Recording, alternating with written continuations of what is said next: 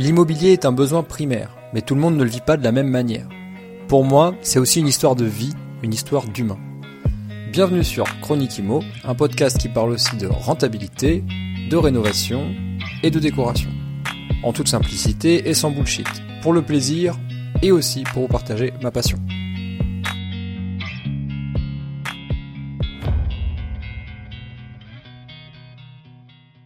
J'ai jamais compris les gens qui vous disent, euh, qui vous disent, euh, faites un bien, euh, une SCI. Bon, déjà, légalement, tu ne peux pas. légalement, hein, tu n'as, tu n'as pas le droit de créer une deux SCI avec les mêmes associés au même pourcentage.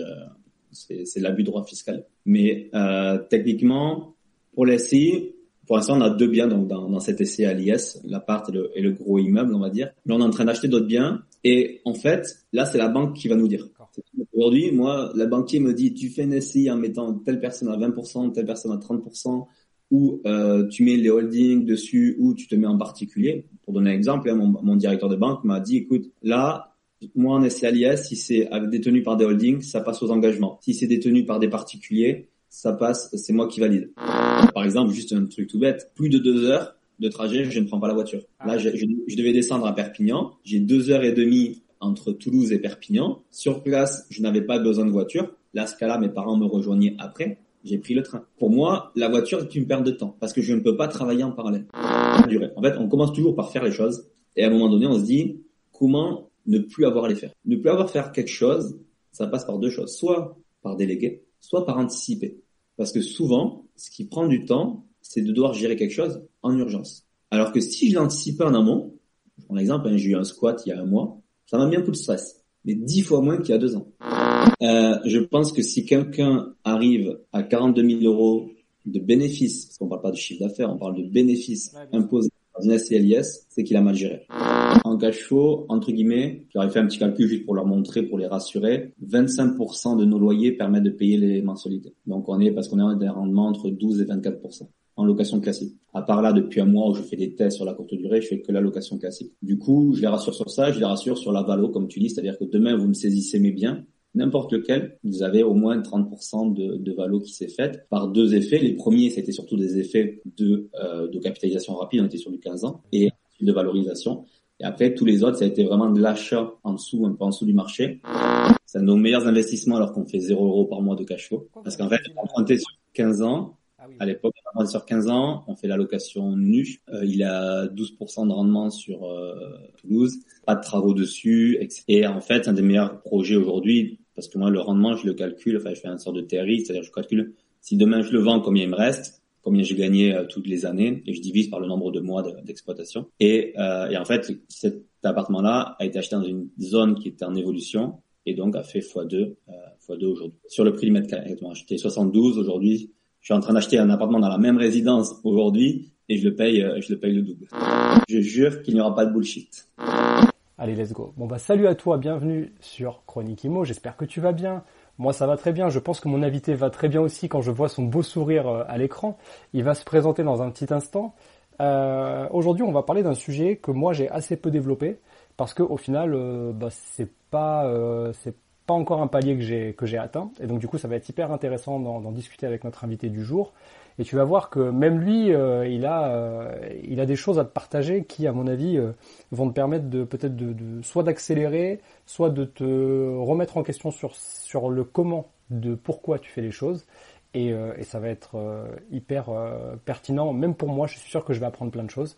Donc salut Joris merci d'être avec nous. Salut Mathieu. Merci beaucoup pour pour l'invitation et euh, plaisir d'être d'être ici et comme tu le dis, je pense qu'on aura beaucoup à échanger sur euh, l'organisation et sur le aussi de comment on en arrive là, le pourquoi un peu comment on en arrive là et comment on peut le mettre en place. C'est clair. Euh, Joris, je bon moi je te, je te connais parce que je, je t'ai suivi un petit peu sur les réseaux, j'ai vu un, petit peu certaines choses que tu fais dans ton quotidien parmi les différentes stories que tu mets, etc. Euh, est-ce que tu veux, pour, pour l'auditeur qui te, qui te connaît pas bien, est-ce que tu veux te présenter et, raconter un peu euh, qui tu es? Ok. Euh, alors moi de mon côté, aujourd'hui, je suis quelqu'un qui est devenu passionné de l'immobilier. Je l'étais pas au départ. J'ai, je pense que quand j'ai j'ai fait des études de chimie, ingénieur chimiste, ouais. et j'ai toujours été, je pense, dans le moule de l'éducation national en mhm. mode, ben voilà, tu fais tes études, tu avances et tu as un salaire, un premier boulot et puis l'idée c'est de gravir, gravir un peu les échelons. Mhm. Et j'ai toujours eu de l'ambition. Dans, j'ai un grand sportif, du foot, un peu équitation, tennis, toujours dans le côté challenge, se dépasser et, euh, et gravir ces échelons-là. Et du coup, quand j'ai ben, j'ai démarré mes études, je me suis toujours laissé des portes ouvertes en me disant bon ben je fais de la chimie, mais je peux aussi faire un peu de gestion de projet, je peux aussi un peu faire ça. Toujours en me disant j'ai pas envie de m'enfermer dans dans un chemin unique. Et, euh, et petit à petit, on parlera en parler en détail, mais petit à petit, ça m'a amené vers l'investissement immobilier. Et aujourd'hui, donc depuis un an, je suis devenu, euh, donc j'ai quitté mon salariat. Mhm. Et contrairement à ce qu'on peut entendre de dire, je suis devenu entrepreneur. De mon côté, je pense que je suis devenu plus chef d'entreprise, puisque donc on parlera de, tout ce qui est opérationnel, de tout ce qui est délégation. Euh, entrepreneur, pour moi, c'est l'image de quelqu'un qui va faire un petit peu tout tout seul, euh, qui a envie d'avancer sur son propre chemin. Okay. De par mon métier précédent qui était de la gestion de, de projets pétroliers, j'ai toujours eu ce côté organisationnel d'entreprise, de chef d'entreprise, de gestion de projet. Et c'est ce que je m'oblige à appliquer aujourd'hui dans toutes mes activités, que ce soit l'immobilier, le professionnel côté business que, que je développe aujourd'hui. Mhm. Voilà. L'idée, c'est d'arriver à se structurer au maximum parce que mon pourquoi, en fait, de, de départ d'immobilier, c'était le temps c'était de me dire, euh, ok, c'est bien d'avoir des revenus pour me permettre de vivre, mais est-ce que pour avoir ces revenus, je suis obligé de passer 35 heures, 40 heures, 50 heures par semaine, ou est-ce que j'ai des possibilités d'avoir ces mêmes revenus pour peut-être que 20 heures par semaine, puis 15 heures, puis 10 heures, etc. Ah ouais, ouais, je comprends bien. Euh, du coup, tu fais combien d'heures? Aujourd'hui, je fais euh, 70 heures. je fais 70 heures, mais pour euh, 4 à 5 fois plus de revenus que ce que j'avais avant. Et euh, pourquoi? Parce que pour moi, c'est un challenge. C'est-à-dire que euh, on pourra développer, mais en gros, j'aurais pu très bien quand j'ai quitté mon salariat avec l'immobilier. Donc aujourd'hui, euh, j'ai investi beaucoup avec mes parents et aussi à titre personnel. Ouais. On est propriétaire d'une quarantaine de lots ça se valorise à peu près sur euh, sur du 3 millions euh, aujourd'hui sur, euh, sur les investissements qu'on a fait les, les quatre dernières années. Et en fait, je j'aurais pu me dire ben, je m'arrête, j'ai 3 à 4 000 euros par mois net de, de cash flow, très bien, plus la capitalisation. Mais j'ai toujours ce côté ambition, ce côté challenge, et en me disant ok, je suis encore jeune, autant en profiter maintenant pour me développer d'autres activités, d'autres business et euh, comme j'avais toujours l'ambition dans mon ancienne entreprise de passer un peu le, le chef du chef, de monter ouais, bien sûr, je me dis, ben en fait, aujourd'hui, d'être dans ma position, je peux me permettre d'atteindre ça, je peux me permettre d'être chef d'entreprise et de développer une vision, une, euh, une société, une entreprise, et de pouvoir mettre en place une structure qui permette qu'au fur et à mesure, elle commence à tourner et, euh, et qu'elle avance. Ok. Et donc du coup, euh, donc si je comprends bien, tu avais un poste euh, pour, pour nos auditeurs aussi, parce que moi je, je, je connais un peu l'histoire, mais l'idée c'est que tu puisses aussi nous expliquer euh, quel a été le déclic, puisque visiblement tu avais un poste, on va dire, relativement confortable. Euh, tu as vécu des trucs euh, assez forts, assez cool, un petit peu partout dans le monde. je pense que tu vas pouvoir nous en parler. Et, et du coup, on se demande presque, bah, attends, si tu avais la planque parfaite, que tu avais des bons revenus, tu vas pouvoir nous en parler. Euh, ben pourquoi euh, pourquoi euh, abandonner si ça te permettait d'investir autant en si peu de temps? Pourquoi laisser ce job, tu vois? Exactement. Donc pour pour résumer sur la situation, pour revenir en arrière, ingénieur chimiste, spécialisation en gestion de projet, basé à Toulouse, voilà, toulousain d'origine, j'étais sur Toulouse. Premier poste, on m'appelle, on me dit, c'était un vendredi, je me rappelle encore, on me dit, écoutez, on a une opportunité pour vous, ça démarre mardi. Je dis, c'est où? Elle me dit, c'est région parisienne. Bon, ok, le lendemain matin, j'étais dans le train, je savais pas où dormir, où loger. Mes grands-parents habitent euh, dans le dans le secteur. J'y vais, puis on verra bien sur place. Bon, en trois jours, il a fallu trouver un logement, une voiture et, euh, et démarrer. Et à partir de là, donc, entreprise pétrolière. Rapidement, au bout de six mois, euh, une opportunité s'ouvre au Brésil pour deux mois initialement. Finalement, j'y suis resté trois ans. Et ça a été vraiment mon déclic, mais pas forcément mon déclic de me dire euh, j'aime pas mon boulot comme la plupart des, personnes qui se lancent dans l'entrepreneuriat ou dans l'investissement immobilier en disant j'ai envie de quitter mon boulot parce que je suis inconfortable. Oui, je vois. Au contraire, j'ai été expatrié. Expatrié, on a un très bon salaire, on est logé, on est nourri. Euh, le salaire qu'on a, c'est de l'argent de poche. le bout de mon immeuble, c'était la plage de Copacabana, enfin de d'Ipanema sur sur Rio de Janeiro, donc au Brésil. Voilà, tout tout qui pouvait faire une salle de sport dans l'immeuble, top, des gens adorables, euh, vraiment une super expérience. Et mon vrai déclic, c'était mon retour en France. C'est-à-dire du jour au lendemain, crise un peu pétrolière, Petrobras, etc. au Brésil. On ramène tous les expats. Et je me suis dit, je passe de mon bel appartement au 14e étage euh, à Rio à euh, un appartement au rez-de-chaussée euh, en région parisienne. Hmm. Et avec bon moins, moins de salaire, moins de revenus. L'image, socialement parlant, l'image euh, est, est forte en tout cas. Ah, c'était, vraiment ça, vraiment le, voilà, de 14e étage, grand balcon, vue sur les, la montagne de Chamaos, vue sur la plage, et tu passes en trois semaines, tu passes au, euh, je me rappelle un appartement, j'avais loué en Airbnb pour un mois, c'était en 2015, un rez-de-chaussée d'un immeuble à côté de Montparnasse, Ouais. tout peu lumi- lumineux, en mois de novembre, je suis rentré le 15 novembre, au mois de novembre, voilà. et, et là, tu te dis, en fait, je me suis dit, comment je peux arriver à me remettre dans cette zone confortable Ouais. rapidement? En fait, c'était ça mon déclic, c'était de me dire, ok, c'est cool, j'ai vécu ça, c'est une super expérience, aussi bien humainement que professionnellement que, que perso. Comment je peux me remettre dans cette zone de confort? Et donc là, j'avais deux options. Un, c'était repartir en expat et essayer d'aller toucher des pays assez intéressants, puisque à l'époque, c'est le pays que j'ai fait après, l'expat, c'était plutôt l'Afrique de l'Ouest, donc Nigeria, Congo, Angola. Mhm. Donc moins de liberté que ce qu'on peut avoir au, au Brésil, moins de qualité de vie là-dessus. Mais après, je me suis dit, ok, mais en fait, euh, le boulot, c'est pas à 50, c'est jusqu'à 62, 64, 65. Et euh, je ne voyais pas rester 40 ans expatrié. Donc, à ce moment-là, je me suis dit, ok, quelles sont les autres options? Comment je peux faire à plus ou moins long, moyen terme, me remettre dans cette zone de confort? Et c'est à ce moment-là où je me suis dit, j'avais aussi ben, mis de l'argent de côté, hein, de la- de l'expatriation, Mhm. commencé à regarder ce qui pouvait se faire. Et de mon côté, j'ai eu la chance de que mes parents, surtout mon père, avaient commencé des investissements immobiliers un peu plus à l'ancienne, mais il y a 10, 15 ans avant, d'acheter des appartements sur Toulouse où le loyer remboursait la mensualité, ça tournait. Et lui, c'était un objectif de dire, ben, dans 15 ans, puisqu'il empruntait sur 15 ans, ça me fera euh, une retraite, ça me fera un complément de revenu euh, pour la retraite. Il anticipait déjà ça. Donc en discutant avec lui, je me suis dit, ben écoute, euh, toi tu connais un petit peu comment ça se passe. Moi, ça me fait du coup moins peur de me lancer là-dessus que si j'étais tout seul. Moi, j'ai un peu d'argent de côté, il faut que j'arrive à le placer.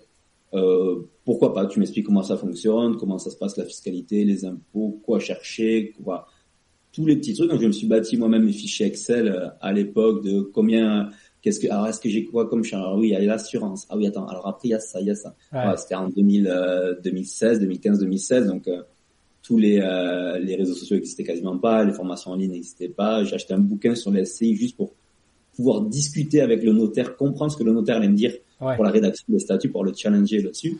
Bon, je l'ai lu trois fois avant- de le comprendre, mais moins je pouvais discuter avec. Et euh, à ce moment-là, j'ai dit vas-y, go, je vois à peu près. Euh, donc moi j'étais reparti, j'étais sur région parisienne, lui était sur Toulouse. On s'est dit on cherche région Toulouse Occitanie puisque voilà c'est notre base. On Ouais, vous monde, connaissez. On sait- que ça pourrait être géré. Et, euh, et donc très bien. Puis du coup, voilà, recherche le bon coin. On est tombé sur un premier appartement, un deuxième appartement. Moi, je suis reparti en expatriation au Nigeria, puis en, mer en Égypte. Gérer des bateaux en mer en Égypte. Et quand je suis vraiment revenu en France en 2018, là, j'ai dit stop. J'ai dit ok, les deux premiers ça tourne. Euh, au niveau de mon boulot, ben en fait, euh, on m'avait, j'avais proposé d'avoir une promotion, rien à voir sur le financier, mais juste sur le grade dans la société pour monter petit à petit en termes de grade et de responsabilité. On m'a dit c'est mort, t'es trop jeune, euh, reviens dans deux ans. Alors que T'avais quel âge? le grade, j'avais 28 ans et le grade, le dénomination quand tu regardes sur la convention collective qu'il y avait, c'était doit pouvoir gérer des personnes dans son équipe. Donc ça c'était à 28 ans, sachant que de mes 23 à mes 25 quand j'étais au Brésil, je gérais 5 personnes. Ouais. Donc en fait, je, voilà, je gérais des projets entre 500 millions et, et 3 milliards. Et euh, là on me dit à 28 ans, non désolé, t'es trop, t'es trop jeune. Donc là j'ai compris que ça commençait un petit peu à, à bloquer. Je dis bon pas de souci, je garde par contre mon salariat. J'ai pas fait la décision de dire je me barre et euh, je me Ok. mets un peu T'as pas brûlé les bateaux. Voilà, je garde mon salariat. Par contre, je reste en France parce que ben, à l'étranger c'est beaucoup plus difficile pour euh, investir, pour aller sur place, les visites, les appels, etc. Donc je reste en France, je me cale, je me dis, je fais deux trois ans d'investissement IMO et après je vois ce que ça donne. Au pire, je repars en expat, je fais autre chose, mais au moins je me crée en fait ce niveau de confort, ces revenus un peu passifs entre guillemets, pour me dire si demain j'ai envie d'arrêter un peu tout, j'ai déjà ça et je pourrais repartir voyager euh, au Brésil, dans d'autres dans d'autres pays. C'était vraiment ça mon vrai déclic, c'est me dire je veux retourner dans cette zone de confort, mais je veux pas être contraint de rester euh, salarié ou rester dans une entreprise pour avoir cette zone de confort. Et euh, surtout, j'ai, ben, c'était mon premier voyage un petit peu solo, on va dire, euh, de hors, hors Europe. Et euh, j'ai adoré le Brésil. Et du coup, après, j'ai voyagé dans énormément de, de pays sur. Euh, dans le côté voyage, je voyage jamais moins de un mois en général. Ok. Et quand t'as que cinq semaines de congés payés en France, euh, c'était compliqué. C'était une de mes deuxièmes raisons, c'était de me dire, mais quand je pars voyager, en dessous d'un mois, moi voyager, c'est rencontrer des gens, rencontrer des personnes, vivre comme eux en fait, me Ouais, poser, vivre, mon café et regarder comment les gens vivent, comment ils font, etc. C'est très enrichissant. Et donc euh, faire deux semaines dans un pays à l'autre bout du monde euh, où tu cours un peu partout, Ça te suffit pas. ça me suffit pas. Donc je dis ok, mais cinq semaines congé payé, euh, ça fait pas beaucoup de voyages à l'année. Donc voilà, ça a été ma, ma deuxième raison qui me permet voilà, aujourd'hui de pouvoir aussi travailler de l'étranger. Et euh, notamment, ça a été une des raisons de tout ce qui est optimisation du temps et délégation, c'est que avec l'immobilier, donc aujourd'hui on a une quarantaine de biens, c'est de me dire, ma phrase c'est de me dire, je peux gérer tout le parc de, depuis n'importe où dans le monde juste avec mon téléphone. Avec ton téléphone, ouais. Ça, c'est fort. C'est un vrai. euh, C'est motivant et en même temps, c'est c'est incroyable de se lire. Mais tu sais, je me faisais la réflexion. Là, j'ai regardé mon téléphone, l'écran de veille de mon téléphone en regardant mes applications, et je me suis rendu compte que sur une seule ligne en bas de mon téléphone, j'avais euh, quatre icônes, quatre applications qui me permettaient. En fait, en réalité, j'ai à peu près toute ma gestion, euh, moi aussi, euh, sur mon téléphone en en, en 4-5 applications. Et c'est vrai que c'est fou de se dire ça. Quelle époque on vit en fait? Quelle époque on vit pour... Enfin, je me dis, euh, le, le même métier il y a 20, 30, 40 ans, ça n'avait pas du tout la même saveur, à mon avis. C'était peut-être plus lourd à, à porter sur ses épaules. c'était plus, je pense, plus difficile de euh, de rapidité d'exécution. Oui, Aujourd'hui, ce qu'a apporté toute la technologie, je pense, c'est des rapidités d'exécution Oui. et de l'automatisation, et surtout de l'anticipation des pro, des problèmes, enfin l'anticipation des choses qui peuvent se passer. Et du coup, en anticipant, ben en fait, au quotidien, tu as moins de choses à faire. Moins tu as de choses urgentes à faire, plus t'es plus t'es tranquille. Mhm. Souvent, ce qui prend du temps, c'est les choses urgentes. Et euh, juste pour revenir sur un point euh, dont tu as parlé qui est, qui est, je trouve, très intéressant, euh, tu as dit que tu t'étais fait la réflexion de faire un, une, un, un sprint d'investissement de 2 à 3 ans euh, en restant salarié, en te disant, bon ben voilà, au pire, je repars, ou sinon, je... euh, si ça marche pas, je fais autre chose, tu as dit tout à l'heure. Et du coup, je me demandais comment tu as calculé ces 2-3 années. En fait, c'était quoi le... euh, quel, euh, quel KPI tu t'es tu t'es dit que tu devais atteindre pour que ça valide ou non ton, ton projet? Est-ce que c'était en pécunier? Est-ce que c'était en nombre de lots? Tu vois, pour l'auditeur, je pense que c'est intéressant. Ouais, honnêtement, aucune idée. Ah oui, ok. Honnêtement, alors déjà de base, je suis pas quelqu'un qui fixe des objectifs, parce que pour moi, fixer des objectifs, c'est se mettre des limites. Euh, Ouais, donc j'ai plutôt, j'ai plutôt des- une vision, c'est dire voilà, je, je sais vers là où je vais, et après, ben, euh, si je l'atteins, tant mieux, mais en général, ben, en fait, on, on va, on va toujours au dessus parce qu'on met, on met l'effort en face. À ce moment-là, en fait, je me suis dit quoi? Je me suis dit, j'ai changé d'entreprise à ce moment-là, parce que du coup, ben, le refus de promotion, j'ai dit ok, merci, euh, je vais voir ailleurs. Euh, et j'étais sur un gros projet où en gros on construisait, on construisait les usines en Chine, on les envoyait en Russie pour l'assemblage, on l'installait en, en Sibérie. Ok. Et à ce moment-là, c'était un gros projet de 2-3 ans en fait. Et là, ça a été un peu ma planque. Donc, mes anciens collègues de boulot m'écouteront sûrement. C'était un peu, euh, un peu ma planque dans le sens où on était une équipe. Donc moi, je faisais la planification de, de projet à ce moment-là sur, sur ce très gros projet. On était une petite équipe de 14, 15 euh, jeunes à faire, à faire ça. Et à ce moment-là, ils voulaient chercher du monde pour repartir en expatriation en Chine, à la base sur des camps de travail, enfin sur des camps de fabrication. Donc je dis, euh, c'est mort. On va là-bas pour avoir un peu plus de revenus. Moi, les revenus, c'est bon. Je les avais déjà mis de côté. Maintenant, je me concentre en France. Et du coup, c'était, je pense, la durée de ce projet-là qui était estimée à peu près à 2-3 ans pour, euh, pour l'usine numéro 1. Et je me suis dit, ben, je reste sur ce projet-là. J'ai mis six mois à vraiment me remettre dans le bain parce que tu découvres une nouvelle entreprise, des nouveaux process, une nouvelle personne, etc. Donc ça, ça a été euh, fin 2018, de septembre à 2018 à février 2019 à peu près. Et une fois que j'ai commencé à comprendre comment ça fonctionnait, en fait, j'ai toujours eu la même réflexion, c'est-à-dire que même dans mon ancien boulot, mmh. et oui, je travaillais à la base 40 heures. Mais le but, c'était que j'avais des tâches un peu régulières à faire. Et moi, j'ai jamais compris des gens qui faisaient une tâche par mensuelle tous les mois, qui passaient le premier mois 10 euh, heures pour faire la tâche, le deuxième mois 10 heures, le troisième mois 10 heures. À un moment donné, je passe 10 heures le premier mois, 10 heures le deuxième. Au bout du troisième ou quatrième, je mets en place des, des automatisations ou un process pour que ça ne prenne que 8 heures ou 7 heures. Donc au final, j'avais condensé le temps nécessaire pour effectuer les mêmes tâches à euh, 60%, 70% du temps que j'avais réellement besoin au boulot. Et du coup, je me suis libéré naturellement 30-40% de mon temps où je pouvais faire l'immobilier sur mes horaires de travail. En plus de euh, le matin de 6 à 8, euh, le midi sur ma pause déj et le soir de 19h à, à 23h. Ouais. Et, euh, et ça a vraiment été ça, c'était de me dire, mais j'ai un projet qui va durer 2-3 ans. Maintenant, ça y est, je suis intégré dans l'équipe. C'est du récurrent un petit peu en termes d'activité. Ça va se développer parce que plus on construit l'usine, plus il y a d'autres activités qui se rajoutent.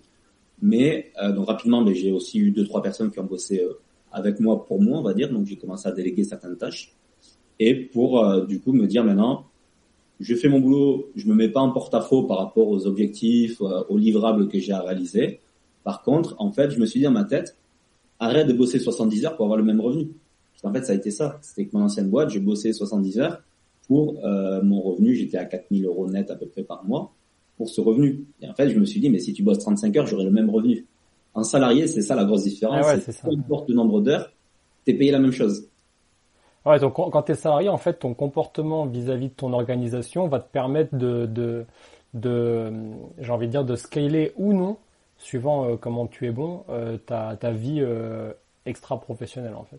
Si tu es bon, mais ça, par contre, c'est j'ai, moi, je suis pas du tout comme ça, tu vois. Donc, c'est la preuve que il y a peut-être un truc chez les ingénieurs, parce que tu es ingénieur, euh, qui fait qu'on vous a, on vous a appris peut-être à optimiser votre temps, ou on vous a dit faites les choses pour les apprendre. Une fois que vous les savez, euh, apprenez à les automatiser. Enfin, je pense qu'il y a un, doit y avoir un truc comme ça. C'est pas possible parce que t'es pas le premier euh, avec qui je, je discute qui me dit euh, au bout de la conversation, bah oui, je suis ingénieur. Ah oui, ok, je comprends. Donc en fait, il y a un pattern chez vous les ingénieurs et je trouve ça génial, tu vois. Et pareil chez François, mon associé, il a vraiment ce truc de, euh, enfin, quand je le vois euh, optimiser certaines choses, je me dis ah ouais putain, c'est pas con. En fait, euh, il y a une inertie au début, mais derrière il y a une vélocité qui qui est démultipliée vis-à-vis de bah, des outils et des moyens quoi.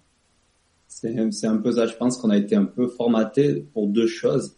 La première, c'est trouver des solutions. C'est-à-dire qu'on on dit ouais, moi je fais la chimie, ce que j'ai appris en chimie, à l'école, j'utilise rien aujourd'hui. Hmm. Par contre, ce que j'utilise, c'est que j'avais des hypothèses, on me donnait des problèmes avec des hypothèses, et je devais trouver une solution.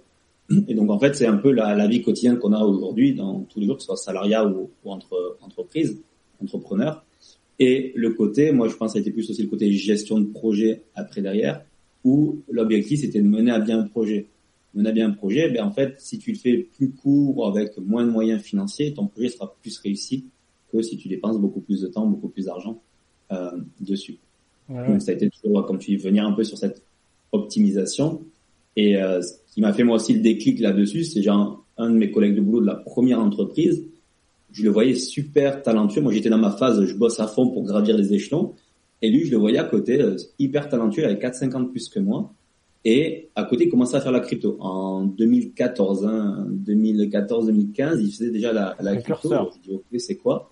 Et je voyais qu'il avait un poste classique, alors qu'il aurait pu monter en grade facilement.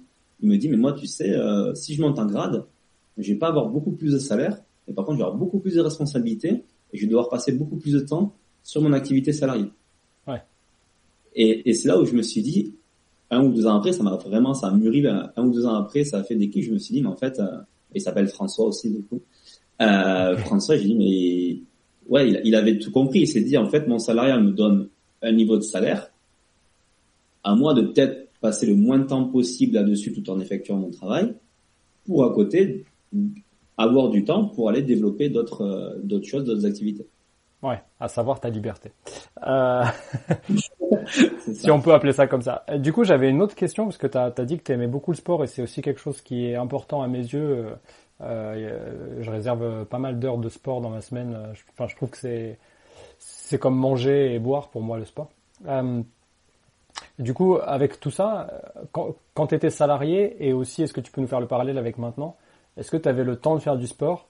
Et, si oui, qu'est-ce que tu faisais? Comment tu t'organisais? Parce que je sais que pour l'auditeur qui doit se dire, euh, enfin, je me mets juste à sa place. Euh, euh, il travaille entre 35 et 70 heures s'il est aussi acharné que toi dans son entreprise, euh, aussi impliqué. Peut-être qu'il a les enfants à la maison, la vie de famille, euh, tout, tout quoi. Et donc je me dis peut-être qu'il a pas le temps de faire du sport et, je pense que c'est important de, de, de, dire que, en tout cas moi je pense que sans, sans le sport il manque une pièce importante de, de la santé dans la semaine quoi. Ben en fait, donc à la base, moi je faisais du, du foot depuis euh, depuis tout petit. J'ai joué en assez bon niveau. J'étais en championnat de France universitaire aussi en, en école. Mhm. Et quand je suis arrivé dans la première entreprise, j'ai retrouvé mon gardien de foot de l'école. Donc il m'a dit ah, bah, attends, euh, viens, on a une petite équipe à l'entreprise, on joue euh, on joue le soir. Donc c'était sympa parce qu'il y avait pas mal de gens aussi qui sortaient des centres de formation qui euh, avaient pas eu de contrat pro, donc avaient continué des études un peu sur les écoles d'ingénieurs et derrière après avaient été prises par l'entreprise.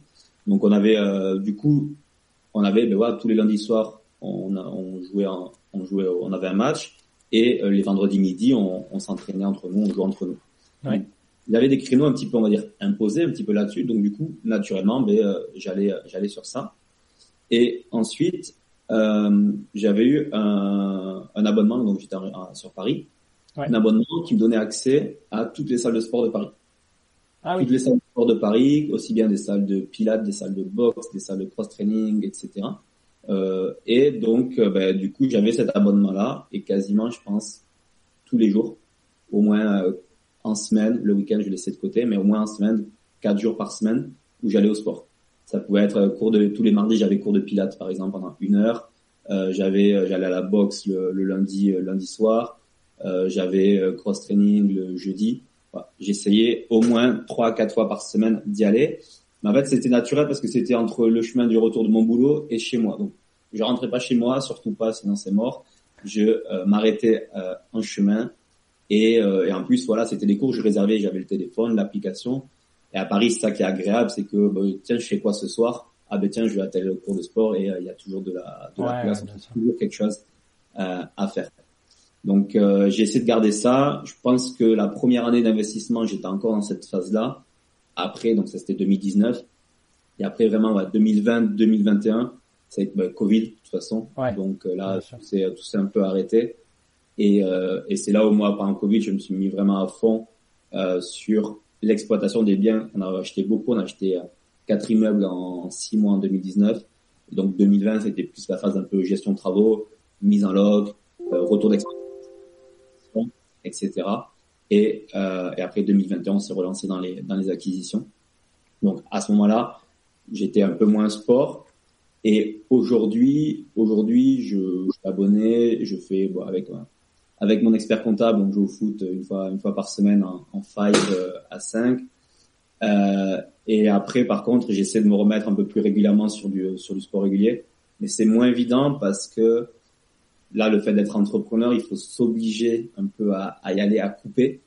Et honnêtement, pour l'instant, c'est un peu ce que j'ai, je pense que j'ai du mal, c'est vraiment de, de me dire, allez, une heure de sport, c'est pas une perte de temps. Ah oui. Aujourd'hui, je suis encore dans cette mentalité-là. Euh, une heure de sport, c'est une perte de temps selon bien ce que je me lève le matin, j'ai 10 000 idées. Euh, jusqu'à 23 heures, il y a toujours des idées qui, qui sont dans la tête. Hum. Donc, euh, comme je suis dans une phase de développement en masse, on va dire, de, de, la partie entrepreneuriat et aussi la partie immobilier, parce que du coup, je continue de racheter de l'immobilier. Euh, le sport vient un peu en, en, deuxième recours.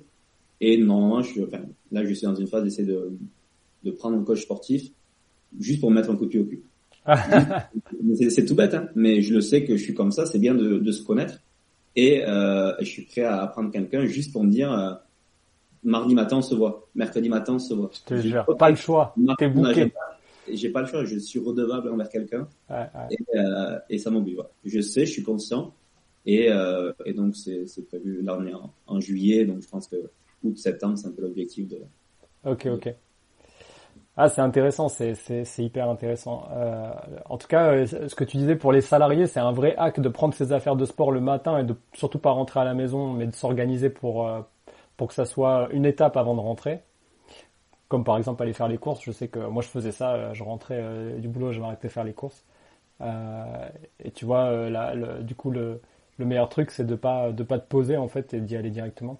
Mais c'est vrai que pour un pour un entrepreneur euh, ça peut ça peut être euh, difficile à caler parce que le parce que quand tu es salarié, c'est un échappatoire, ça te permet de pas penser à ton boulot. Quand tu es entrepreneur et que tu kiffes ce que tu fais, en fait, tu vois pas ça comme une contrainte tes heures de travail. Et donc c'est plus difficile de dire OK, je vais libérer du temps qui n'est pas une contrainte pour aller faire quelque chose qui va potentiellement à court terme me mettre dans la douleur mais par contre, à, moyen et à long terme, va me, va me faire un bien fou, euh, aussi bien physique que, physiologique. Moi, je sais que, par exemple, j'aime bien nager, tu vois.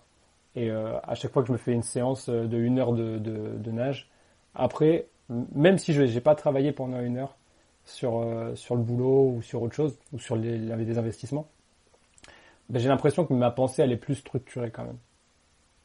Les, les idées sont mieux rangées, on va dire. Non, je pense, tu vois, c'est comme de, de se dire le matin, je me lève, je pense à 10 000 trucs, ok, je vais marcher 10 minutes dehors. Ah yes.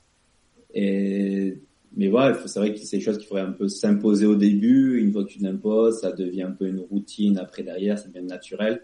Et ça, ça rentre dans, dans le quotidien. Mais voilà, c'est des choses où euh, tout ce qui est développement perso, tout ce qui est, comme tu dis, sport, même la respiration, etc., euh, qui est encore une next step pour, euh, pour moi que j'aimerais bien développer, mais euh, il faut, faut en prendre conscience et surtout prendre le temps de le, de le faire. C'est clair. Ok, ben merci pour cette euh, présentation détaillée de, de, de, de, qui tu es, de comment, de, quel, quel, est ton, ton pourquoi. on va rentrer, si tu le veux bien, dans la phase où on va parler un peu plus IMO. Pour le coup, on va rentrer dans les questions plus IMO, plus techniques. Je sais pas si tu as déjà écouté une interview de, de Chronique IMO. Oui. Fait ok, donc on a on a un rituel euh, ici. Euh, voilà, donc je vais te demander de poser ta main sur le livre, euh, le livre sacré de Chronique Imo et de dire je jure qu'il n'y aura pas de bullshit. Je jure qu'il n'y aura pas de bullshit. Ok, c'est bon, je t'adoube, c'est validé. euh, alors du coup, question Imo, c'est parti, on rentre dans le vif du sujet. Donc tu nous as donné un petit peu des chiffres par-ci par-là.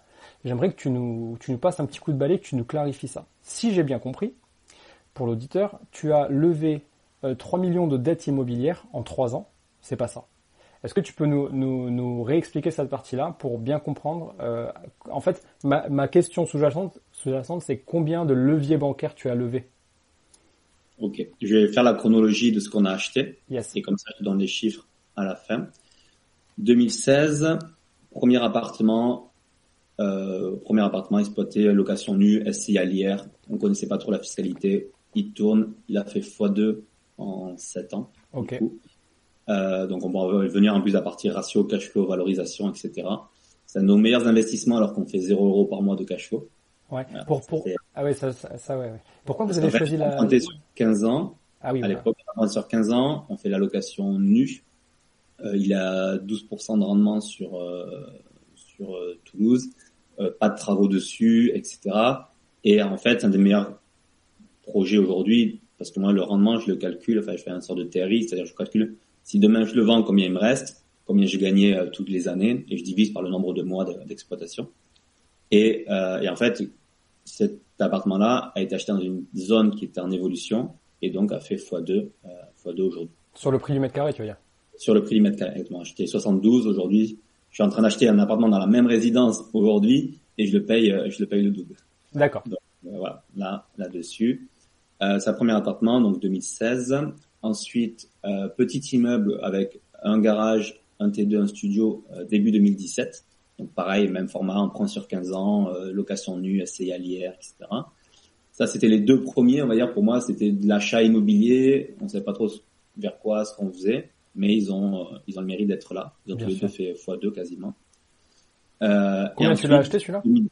hmm? Combien tu l'as acheté celui-là? Donc, premier 72, celui-là 59 000.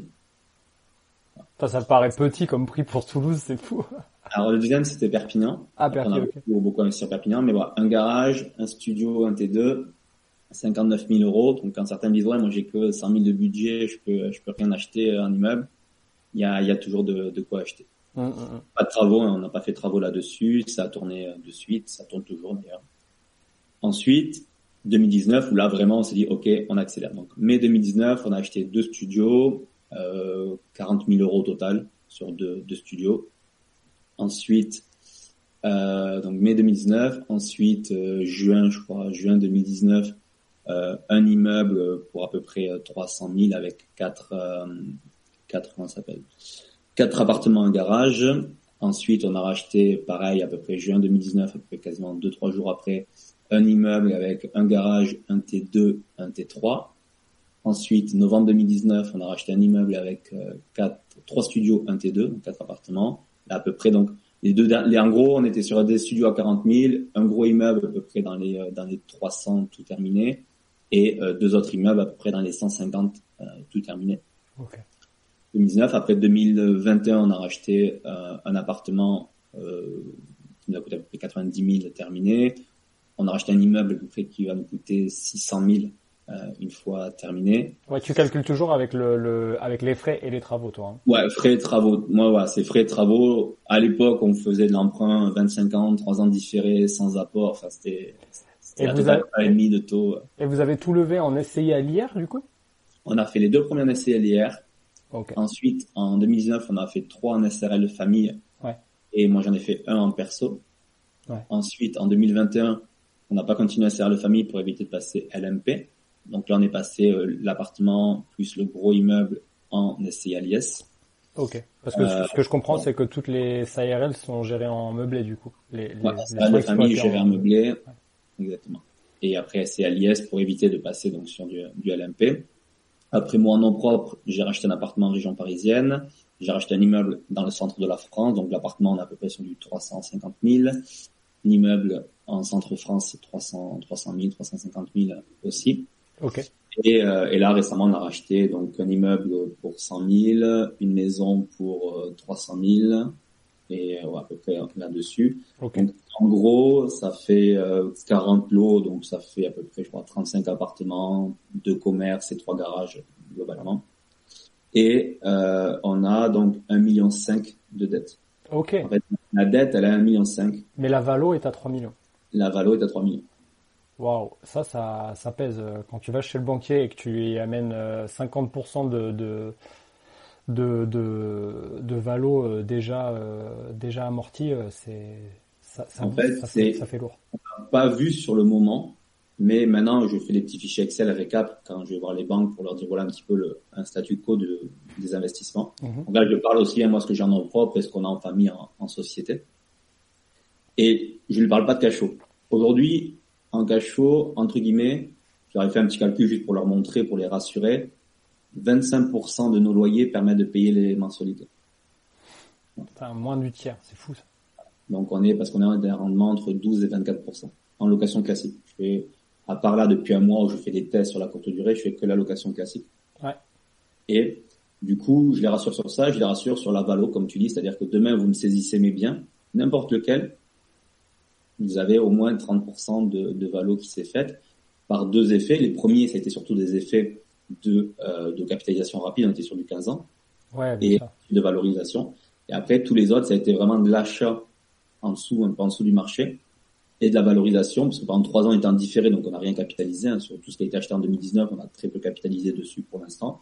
Par contre, on a visé des zones où on, on savait que ça allait évoluer parce que la mairie met l'argent, parce que les investisseurs arrivent. Il y a plusieurs facteurs, moi, aujourd'hui, qui me permettent de faire de l'analyse de marché. Ouais.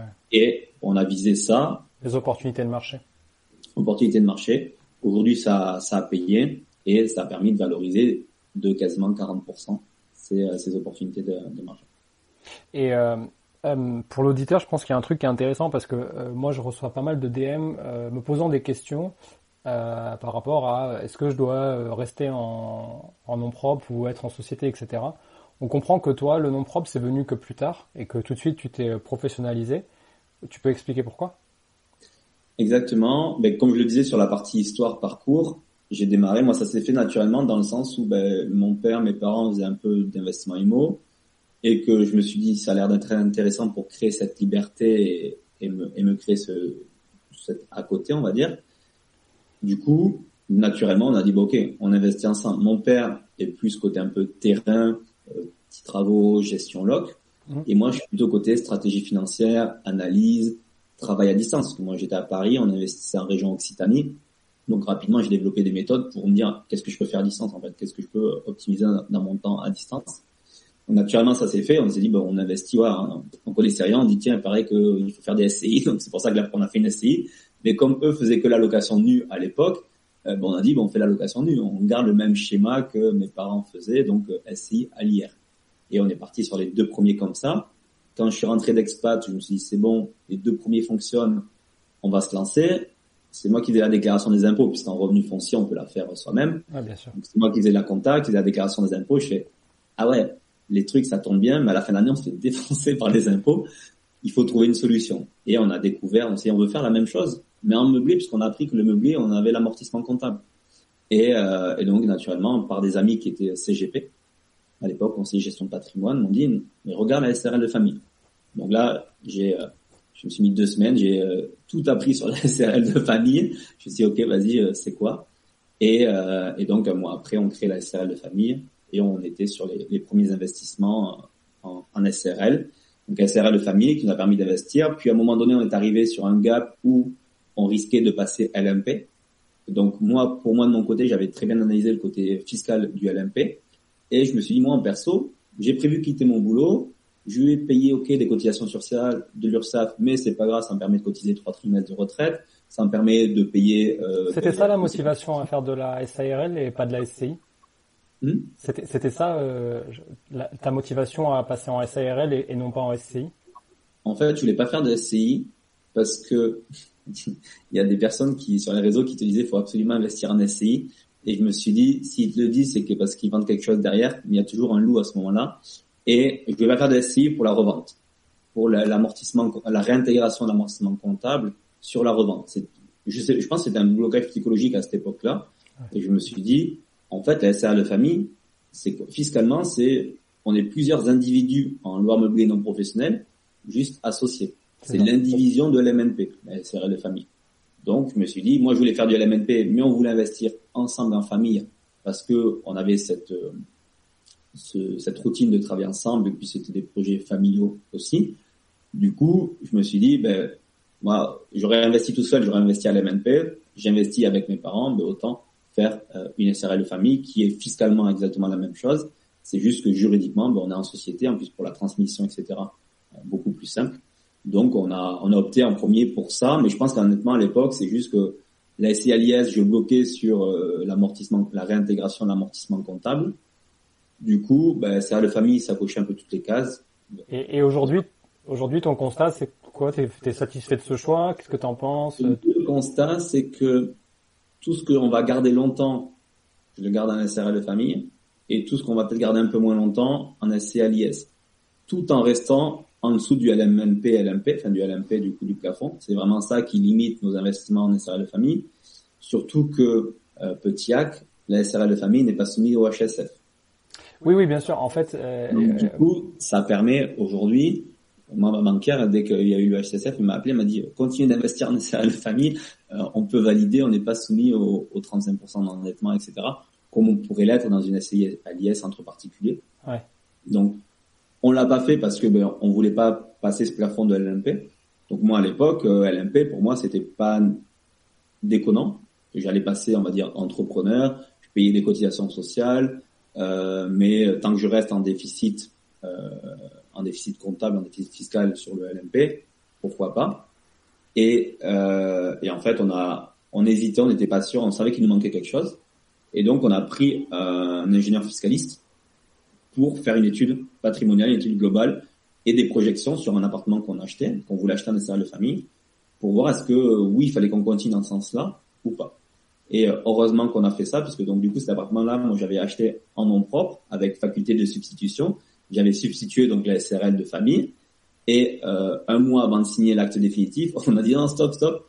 On a créé une SCI euh, à l'IS, on a substitué la SRL de famille à la SCI à l'IS, enfin vers la SCI à l'IS, et on a acheté finalement avec la, la. En fait, pourquoi? Parce qu'à ce moment-là, mes parents aussi passaient LMP, sont achetés, et surtout, que euh, c'était très négatif dans le côté transmission. tout le côté social, je connaissais pas. Et donc, heureusement qu'on a payé, je sais plus, peut-être 3, 4 000 euros à ce moment-là. C'est une somme assez importante pour nous à cette époque-là. Mais on a eu l'intelligence de se dire, on n'a pas l'info. On n'a pas, il nous manque quelque chose. Vaut mieux qu'on paye 3 000, même si c'était pour nous confirmer, c'est bon, la, la famille, elle est bonne. Mais honnêtement, maintenant j'ai plus d'infos, je suis plus, j'ai plus de, de, connaissances fiscales juridiques aussi sur la SRL maintenant. Mais heureusement qu'on l'a fait parce qu'on aurait été bloqué dans pas mal de choses derrière. Et, et, du coup, euh, ouais, ouais. C'est toujours intéressant. C'est vrai que j'aime bien. Euh, moi, j'ai mis très longtemps à me dire, ok, euh, ça vaut le coup de payer des gens euh, juste pour 5 minutes, très cher. Mais ce qu'ils savent, en fait, je le sais pas et ça va me prendre des années. Ou alors, ça va me coûter cher à la sortie. Souvent, on pense pas à la sortie, mais sortir d'une société, enfin fiscalement parlant, sortir d'une société immobilière, ça peut être compliqué.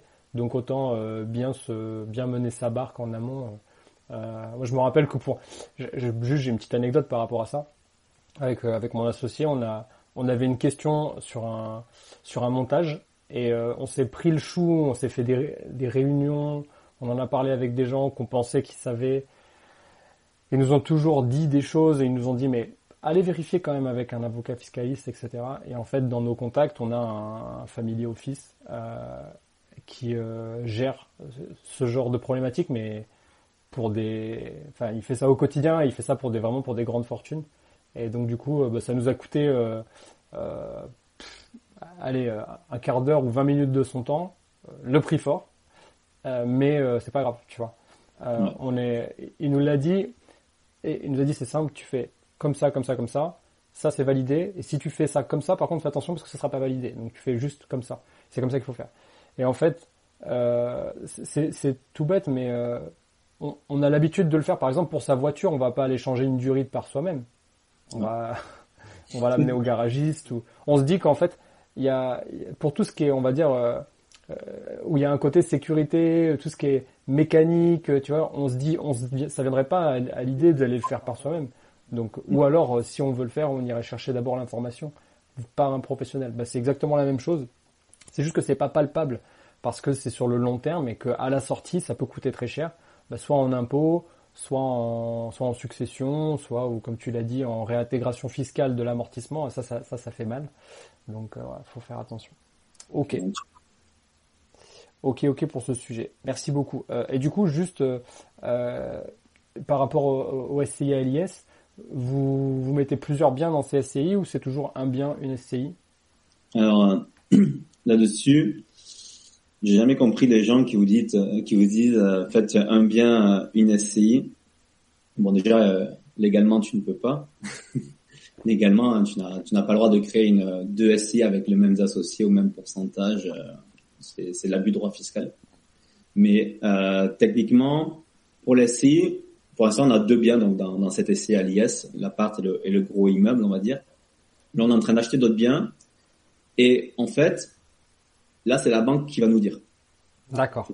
Aujourd'hui, moi, le banquier me dit, tu fais une SCI en mettant telle personne à 20%, telle personne à 30%, ou euh, tu mets les holdings dessus, ou tu te mets en particulier. Pour donner un exemple, hein, mon, directeur de banque m'a dit, écoute, là, moi en SCI à si c'est détenu par des holdings, ça passe aux engagements. Si c'est détenu par des particuliers, ça passe, c'est moi qui valide. Ok, bah écoute, je fais ça. Euh, si j'avais déjà une SCI avec des particuliers, on prend directement. Si j'avais déjà une SCI avec des holdings, mais j'en crée une nouvelle avec euh, des, du particulier. Donc il y a déjà ce premier facteur là. Le deuxième, c'est de pouvoir discuter avec des gens qui sont plus dans le côté institutionnel de ce qui se fait. Moi, j'aime bien m'inspirer de, des institutions, des SCPI, des, des, foncières, etc. Parce qu'en fait, aujourd'hui, si je fais l'immobilier, c'est pas pour faire de de l'atypique, de la location courte durée qui va durer 2-3 euh, ans jusqu'à ce que les règles fiscales ou juridiques changent et me retrouver dans le bec dans l'eau c'est plutôt de me dire l'IMO, pour moi c'est du passif, donc j'essaie d'optimiser mon temps dessus, mais surtout, je veux que dans 10 ans, ce que j'ai prévu aujourd'hui, dans 10 ans, je puisse toujours le faire. Et pour les SCI, ce qui se fait souvent, c'est qu'ils vont faire des sociétés par groupement d'investissement. C'est-à-dire que par exemple, euh, ben, tous les immeubles à Perpignan, dans une société, dans une SCI, dans la même SCI, pourquoi pas. Ensuite, euh, des locaux commerciaux sur le centre de Toulouse, dans la même SCI. En fait, d'essayer de regrouper le même type d'actifs dans les mêmes sociétés, qui va permettre potentiellement en fonction de bah, tes objectifs, ton ambition, ton évolution au fur et à mesure des années, dans l'immobilier, même si c'est dans 30, 40 ans ou la prochaine génération, de se dire à un moment donné, si je veux revendre, je peux revendre la SCI à des institutionnels, à des foncières qui, elles, achètent des groupements d'actifs en disant la foncière, elle achète des locaux commerciaux dans le centre de Toulouse qui tournent à 8% net, par exemple, de rendement. Et donc, du coup, le fait de revendre à des institutionnels, là où des particuliers recherchaient, je veux dire, des conneries, 8-9% de rendement, un institutionnel, lui, du 4-5%, ça lui va très bien. Et donc, Ah tu peux revendre beaucoup plus cher à un institutionnel qu'à un particulier. un particulier, particulier pro comme, comme on est nous, on va dire. Là, ouais, effectivement, non, c'est hyper pertinent. C'est un point, euh, c'est un point que qui est assez peu connu des, de, de- de- du particulier en fait, euh, qui, est, qui est investi en nom propre notamment. Euh, J'ai eu la même discussion avec Timothée Moirou, euh, je sais pas si tu vois qui c'est, euh, un investisseur, euh, je crois lyonnais. Ouais, ouais, c'est qui a, qui a hérité des, enfin, qui gère les biens de son père. Et, et- et du coup, euh, voilà. Donc visiblement, il, il a aussi cette technique en, en disant, euh, en fait, euh, faut penser comme une entreprise, faut penser comme un, comme si on allait revendre à une institution qui elle est capable de racheter pour un, un pourcentage de rentabilité moindre.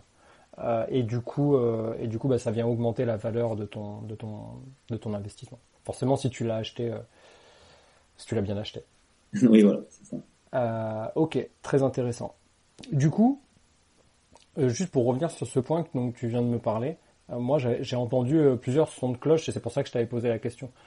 J'ai notamment entendu que certains faisaient un bien par SCI pour éviter de passer aux 25% de, de, de, de, paiement de l'imposition sur, sur les entreprises, parce que tu sais que tu as un palier à 15% et qui devient 25% à partir de 32 000 euros en SCI.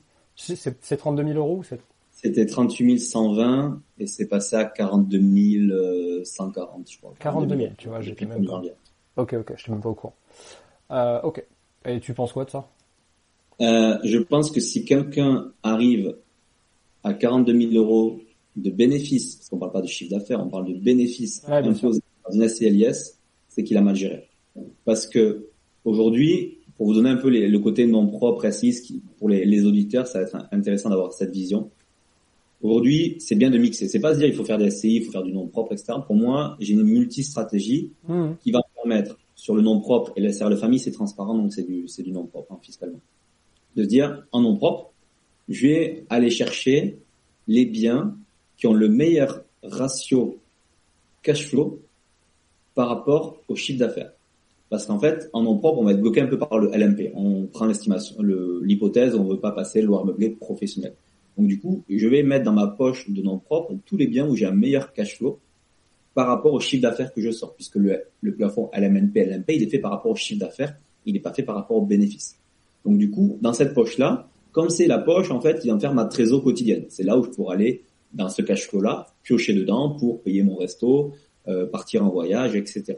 Donc, j'essaie de mettre, on va dire, un maximum de cash flow pour un minimum de chiffre d'affaires dans cette poche-là. Ouais. Ensuite, en SCI, euh, l'idée c'est d'aller mettre, de se dire ok, je commence en nom propre, j'essaie de mettre dans cette poche-là, et puis à un moment donné, je vais atteindre certains plafonds. Je vais commencer à atteindre le plafond du LMNP, LMP, etc. Moi, en général, 90% du temps, on va plutôt conseiller de basculer sur la société parce que euh, fiscalement, le LMP peut être très contraignant, et surtout que en termes de financement bancaire, on va pouvoir aller chercher des financements supplémentaires en, en société. Hors. HLSF. Or, alors, soit hors HSF, soit il y a une étape intermédiaire, c'est d'aller s'associer avec des gens qui ont une meilleure situation finançable que nous. Bien sûr. Ça, c'est l'étape 2. L'étape 1, c'est non propre. L'étape 2, c'est s'associer avec quelqu'un qui a moins d'endettement que nous. Ça permet de continuer à prendre de l'expérience.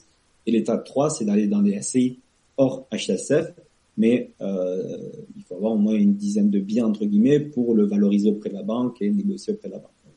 Et du coup, à ce moment-là, dans la SCI, ok, c'est pas l'argent parce qu'il faut se verser des dividendes pour pouvoir profiter de la trésorerie, etc. L'objectif d'une société, que ce soit SCI ou même société commerciale d'une entreprise, euh, d'un entrepreneur, c'est de vivre dessus, techniquement. C'est se dire au quotidien, en fait, qu'est-ce que je fais pour l'entreprise, euh, un déplacement, un restaurant avec un artisan, euh, peu importe, des indemnités kilométriques, et c'est de se dire ben, au maximum de ce que je fais au quotidien, de pouvoir le passer, que ce soit légal et fiscal, sur euh, les sociétés.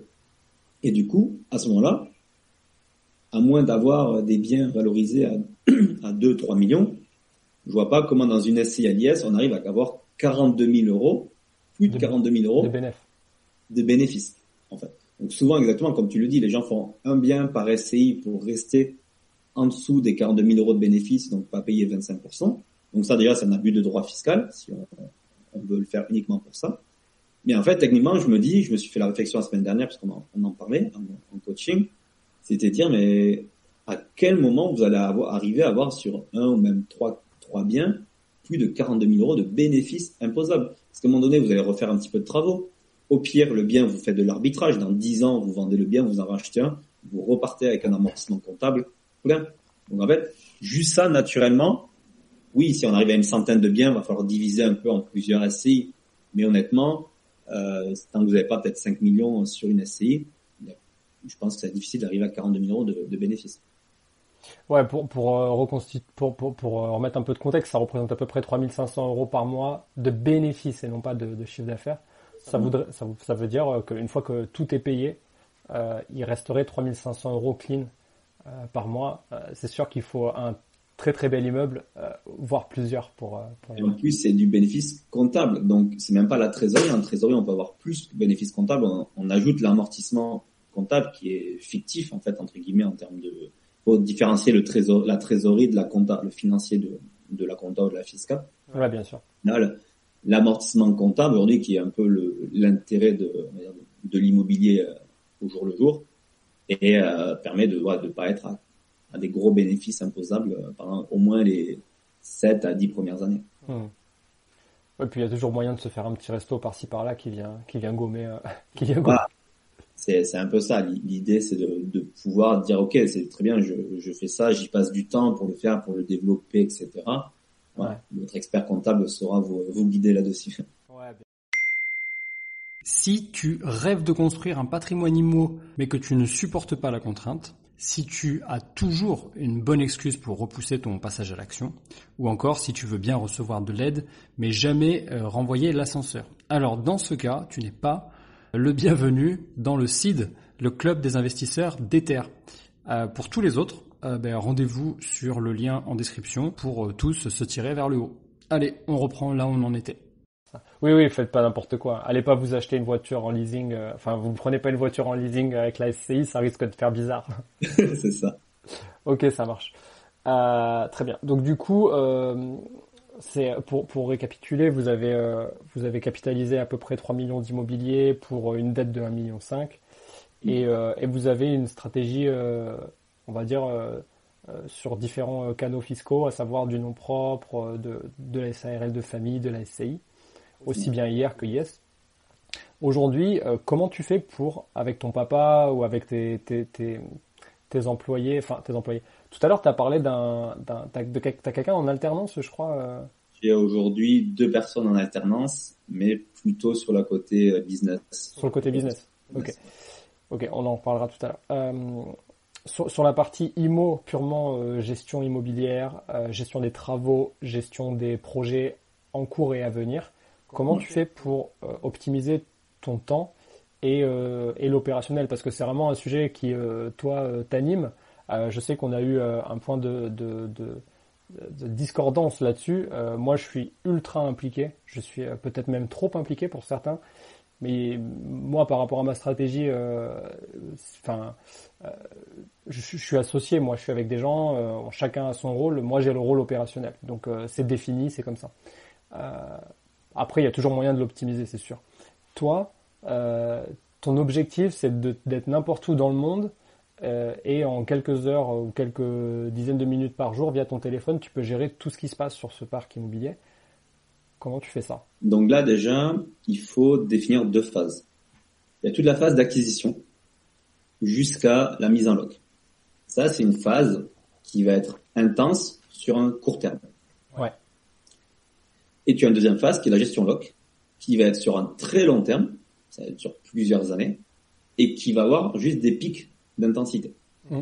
Donc ça, on l'a construit, tout ce sortir de l'opérationnel, comme on en parlait euh, juste avant, c'est ça s'est construit au fur et à mesure et c'est pas du jour au lendemain où on se dit dès le quatrième appartement, euh, on fait plus rien, on va plus sur les chantiers, on optimise notre temps, etc. Ça a été fondé vraiment sur des retours d'expérience au fur et à mesure. Techniquement, j'habitais en région parisienne, on investissait sur Perpignan, sur Toulouse, donc minimum 4 à 5 heures et demie de train aller. Euh, le télétravail n'existait pas à l'époque. Hum. Donc c'était le vendredi soir, je prenais le train, je me rappelle, à 18h, j'arrivais à 23h et quelques. Euh, on faisait samedi, dimanche et je revenais à 23h à, à Paris. Le fameux Euh, Paris-Toulouse, là, c'est même pas un TGV, ça, en plus. on parle pas de choses qui fâchent. mais, mais non, non. Alors si, bah, à Toulouse, du coup, j'ai vu la différence. J'ai vu qu'on on était passé de 5 heures à 4 heures, tu vois, pour aller à Toulouse. Donc déjà, bah, Ah, ça mal. amélioré. Et, euh, et Perpignan, ça passe par Lyon de- depuis Paris. Donc du coup, c'est ça toujours, c'est toujours resté 5 heures. Il doit y avoir aussi le TGV jusqu'à Perpignan. Bon, il, a, il attend, il attend un petit peu toujours. ok, ok. Mais voilà, mais exactement, donc pas de TGV. Et euh, après le train, j'aime bien dans le sens où je me pose, je bosse, donc c'est Ouais, pas ouais. trop du temps perdu euh, là-dessus. D'ailleurs, on peut en parler de temps. Euh, par exemple, juste un truc tout bête, plus de deux heures de trajet, je ne prends pas la voiture. Là, Ah ouais? je, je- je devais descendre à Perpignan. J'ai deux heures et demie entre Toulouse et Perpignan. Sur place, je n'avais pas besoin de voiture. Là, ce cas-là, mes parents me rejoignaient après. J'ai pris le train. Pour moi, la voiture est une perte de temps. Parce que je ne peux pas travailler en parallèle. Le train, je peux me caler, je bosse, même si la connexion est plus ou moins stable. Mais on peut, euh, voilà, on peut anticiper un petit peu et travailler. Donc du coup, déjà, en termes d'organisation, tu vois, dès que j'ai un trajet de plus de deux heures, pro, perso, peu importe, je ne prends pas la voiture. Sauf si j'ai absolument sur place d'avoir la voiture. Et même, je me déplace et je loue une voiture sur place. Ah ouais, c'est vachement intéressant. Je, ouais. je, Donc, prends, le, je prends le euh, conseil peut-être pour me l'appliquer à moi-même. Exactement. Donc voilà, c'est des petits principes qui sont venus au fur et à mesure. Euh, donc là-dessus, ce qu'on s'est dit, c'est que ok, il y a une phase d'acquisition, recherche, acquisition, euh, gestion des travaux, jusqu'à la mise en œuvre. Ouais. Dans cette phase-là, ben moi à la base j'étais à Paris, j'étais frustré parce que j'ai voyais des biens intéressants et euh, j'avais pas le temps d'aller, je pouvais pas aller visiter tout de suite. Mon père il est quand même à deux heures et demie de route, il bosse de 6 heures du matin à 13 heures, donc il avait des après-midi un peu dispo où il pouvait aller faire, mais bon, bosser de 6 à 13, faire deux heures et demie de route pour aller visiter un bien euh, et refaire deux heures et demie de route, rentrer le lendemain matin, se relever à 4h30, euh, à 30 ans pourquoi pas, à 45 ans, 50 ans, c'est un peu plus complexe. Hmm. Donc, je me suis dit, ok, on le fait maintenant, mais on peut pas se le, le faire euh, tous les mois ou pendant cinq ans. Ça peut pas rester, ça peut pas perdurer. En fait, on commence toujours par faire les choses, et à un moment donné, on se dit, comment ne plus avoir à les faire? Ne plus avoir faire quelque chose, ça passe par deux choses. Soit par déléguer, soit par anticiper. Parce que souvent, ce qui prend du temps, c'est de devoir gérer quelque chose en urgence. Alors que si je l'anticipais en amont, par exemple, hein, j'ai eu un squat il y a un mois, ça m'a mis un coup de stress. Mais dix fois moins qu'il y a deux ans. Ah oui. Parce que tout était déjà anticipé. Je savais qui appeler, je savais quoi lui dire, je savais comment sécuriser le bien, je savais comment déclarer un sinistre, je savais dans quel délai je devais déclarer un sinistre, je savais quel document envoyer, les documents étaient déjà prêts. Et c'était juste, ok, ça arrive, c'est un incident. Mais ça, va se gérer, ça va prendre le temps qu'il faut, mais ça va se gérer. Donc, en fait, du coup, pour revenir sur la partie acquisition, recherche-acquisition, donc à distance, ce que j'ai fait, c'est que j'ai essayé de mettre, de me dire, ok, qu'est-ce qui me prend du temps et qu'est-ce que je peux essayer de limiter? Concrètement, ça a été les trajets. 5h30 de train, c'était les trajets. Du coup, petit à petit, ben, j'allais sur place, on visitait, on disait, ah ouais, merde, attends, ça n'a rien à voir avec les photos, euh, mince, si j'avais su ça, je serais pas venu. En fait, c'est le si j'avais su ça, je serais pas venu. Et à partir du si j'avais su ça, je serais pas venu, Là, t'aurais pu le savoir. Et- voilà, je me suis créé des outils en me disant comment j'aurais pu savoir? Est-ce que c'était une question que je devais poser à l'agent IMO? Est-ce que c'était une recherche que j'aurais dû faire sur Internet? Est-ce que j'aurais dû appeler euh, la mairie ou, ou un commerçant sur place? Voilà. Comment j'aurais pu avoir cette info-là à distance Et petit à petit de mes erreurs, en fait, de mes déplacements et mes euh, 300 euros de billets de train pour aller et rentrer, je me suis dit, ok, donc j'ai construit un petit peu mes, ma méthode, mes, mes process, mes fichiers en me disant, si demain je dois aller visiter un bien, j'achète. C'est que je sais, Ouais, je me déplace que si j'ai déjà filtré euh, toutes les. Ouais. parce qu'en fait, quelle était ma ressource? Il faut toujours en parler en termes de ressources. Ma ressource, c'était mon temps à distance. Le soir, après le boulot, entre midi et deux, mes 30% que j'avais gagné sur ma journée de salarié, ça, j'avais le temps, j'avais, euh, je bossais au bureau avec un ordinateur, donc je pouvais appeler, j'avais pas cette contrainte-là. Donc, je pouvais appeler, me caler dans un box entre midi et deux, le matin, etc. Donc, ça a été de me dire, mais ben, je vais essayer de maximiser, de rendre plus efficace ce temps-là à distance. Et donc, me dire, ben, je préfère poser plus de questions, passer plus de temps sur l'analyse à distance, Bien sûr. que d'aller sur place et me dire, ah merde, si j'avais su. Et du coup, juste pour donner un petit exemple concret de mise en application, euh, comment tu... Allez, euh, par exemple, là, tu as, vu, euh, as vu un bien, Ouais. ça passe par agent immobilier. Euh, quel est, quel est le, le, le premier filtre pour te dire, OK, ça, je peux potentiellement aller le visiter? Qu'est-ce que tu demandes que tu faisais pas avant, par exemple?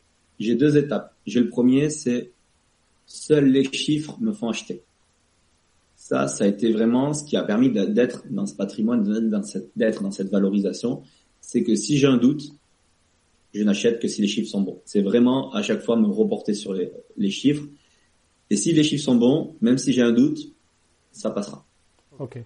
Donc te détacher de la partie technique du bâtiment euh, pour, te, Exactement. pour te rapprocher de la partie euh, mathématique de- du rendement. Ok. C'est ça, exactement. C'est-à-dire que moi, je n'achète pas de l'immobilier, j'achète des actifs.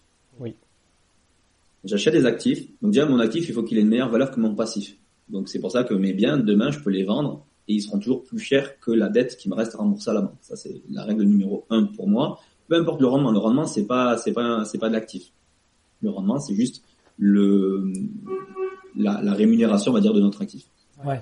Du coup, là-dessus, ben, j'ai une étape 1 aujourd'hui qui est, je vois l'annonce en ligne. Déjà, je vais pas appeler l'agent immobilier, c'est une perte de temps. L'agent immobilier, je l'appelle que pour le technique. L'annonce, je vais prendre l'annonce, j'ai un fichier d'analyse assez simple, hein, rapide, où je vais mettre, OK, les loyers que je peux tirer. Donc, soit ils sont marqués sur l'annonce, soit ben, je vais les chercher sur différents sites, combien se loue un T2 dans le coin, etc. Très bien. Je mets mon analyse financière. Il y a la taxe foncière, en général, elle est marquée. Les charges de copro, s'il y en a, elles sont marquées. Et moi, ce qui m'intéresse, c'est mes loyers, mes charges de copro, ma taxe foncière et l'estimation de travaux. L'estimation de travaux, par expérience, etc., c'est de me dire, OK, je vois les photos, Bien, il y a quelques photos, j'essaie de faire une estimation à la grosse. L'idée, c'est pas savoir à l'euro près mon devis travaux, mais à plus ou moins de 15%. Pourquoi? Parce qu'ensuite, à la fin de cette étape-là, c'est de prendre une décision si oui ou non j'appelle l'agent IMO pour poser des questions et avoir plus d'infos. Et après l'étape 2 d'appeler l'agent IMO, c'est oui ou non, est-ce que je vais visiter? C'est vraiment ces, ces étapes-là. Et je ne fais jamais l'étape 2 sans avoir fait l'étape 1. Ou si je le fais, je vais me rendre compte que j'ai perdu du temps. Dans 90% du, du temps. Ou euh, voilà. Donc du coup, dans cette étape 1, je fais l'analyse financière. Je regarde donc le rendement que j'ai pour me dire est-ce que ça correspond aux critères que je me suis fixé d'investissement. Et surtout, je regardais la valorisation finale, combien ça va me coûter au total achat, frais d'acquisition, frais notaires, travaux, et le prix au mètre carré du coup de mon coût de revient, et combien ça pourrait se revendre, qu'est-ce qui est en train de se revendre en ce moment, quel est le prix du marché, etc. Là, c'est pareil. J'ai pas encore parlé de négociation ou quoi que ce soit. C'est dire euh, si j'ai une ville où le quartier il est à 1500 euros du mètre carré, que moi mon bien il sera de 2000, ok, Ah, il faut que je négocie euh, 40% du bien. Bon, il y a très peu de chance, c'est pas grave. Next, et je continue mes analyses comme ça. Ce qui me permet, moi, je suis du fait de faire du volume d'analyse, d'aller chercher un maximum de biens, de les analyser et d'avoir des filtres assez euh, assez euh, efficaces pour me dire, ok, celui-là financièrement il est pas intéressant, pas intéressant, pas intéressant. Et ce qui est intéressant, je passe à l'étape 2, j'appelle l'agent IMO et là je pose plein de questions. J'ai trois catégories de questions. J'ai une catégorie technique qui est est-ce qu'il y a la BMC, est-ce qu'il y a du double vitrage, est-ce que euh, voilà, de savoir un petit peu, moi ça me permet de conforter mon estimation de travaux. Ouais, voilà. Et je, je demande à l'agent immobilier aussi si lui il a une estimation de travaux. Ça me permet de savoir ouais, est-ce que je suis juste ou pas, parce que si moi j'estime 30 000 et qu'il me dit qu'il y en a pour 100 000, c'est que il y a quelque chose que j'ai pas vu. Des fois sur les immeubles, on voit pas forcément la structure ou quoi que ce soit. Donc du coup, s'il me dit 100 000, ah oui oui, on vous a pas dit, mais il y a aussi la toiture à faire, etc. Ça, ça du coup, je me dis ok, je rentre 100 000, ok, ça rentre pas dans les chiffres. Merci, au revoir donc technique. Le deuxième, c'est l'environnement, parce que la chose que je ne connais pas, sauf si je connais très bien la ville, mais si je connais pas le secteur, c'est l'environnement, quel type de commerce il y a autour, est-ce qu'il y a des parcs, euh, la luminosité. Ouais, j'essaie de voir la copro. Si j'achète un copro, est-ce que la copro est bien entretenue Est-ce qu'il y a des travaux prévus dans la copro J'essaie vraiment de, de comprendre l'environnement. Et en fait, l'idée, il faut comprendre qu'en fait, l'idée, c'est de faire parler l'agent IMO. C'est poser des questions, même si vous avez déjà la réponse, pour que l'agent IMO parle. Plus vous avez d'informations, plus ça pourra servir dans la négo, ou plus ça pourra vous dire, euh, ah oui, mais euh, c'est dans tel quartier, je pensais que c'était là-bas. Bon, mais désolé, je sais que je veux pas investir dans tel quartier. Saint-Jacques, Perpignan. Saint-Jacques, Perpignan, ou c'est ah oui, je comprends le prix. Souvent c'est ça, ah, ça y est, ah oui, il est intéressant. Ah oui, je comprends, je comprends le prix. Ouais, euh, et troisième question qui est très importante, troisième catégorie, c'est la psychologie du vendeur. Yes. C'est pourquoi il vend, depuis combien de temps, qu'est-ce qu'il fait dans la vie, est-ce que vous avez déjà eu des visites, est-ce que vous avez déjà eu des offres? Il y a toujours le, le vrai du faux de l'agent immobilier qu'il faut arriver à déceler, mais toute cette question, toute cette partie-là, ça me servira dans ma partie négociation. Parce que moi, la négo, elle est axée sur le financier et axée sur la psychologie du vendeur. Ok, super. Ah ouais, c'est très clair, c'est très, très organisé. Si ça, voilà, si ça coche toutes les cases, je vais visiter. Et euh, à ce moment-là, normalement, quand je visite, je me suis enlevé quasiment 90% des inconnus que euh, j'aurais pu rencontrer si j'avais pas posé les questions. Ah ouais, c'est très clair.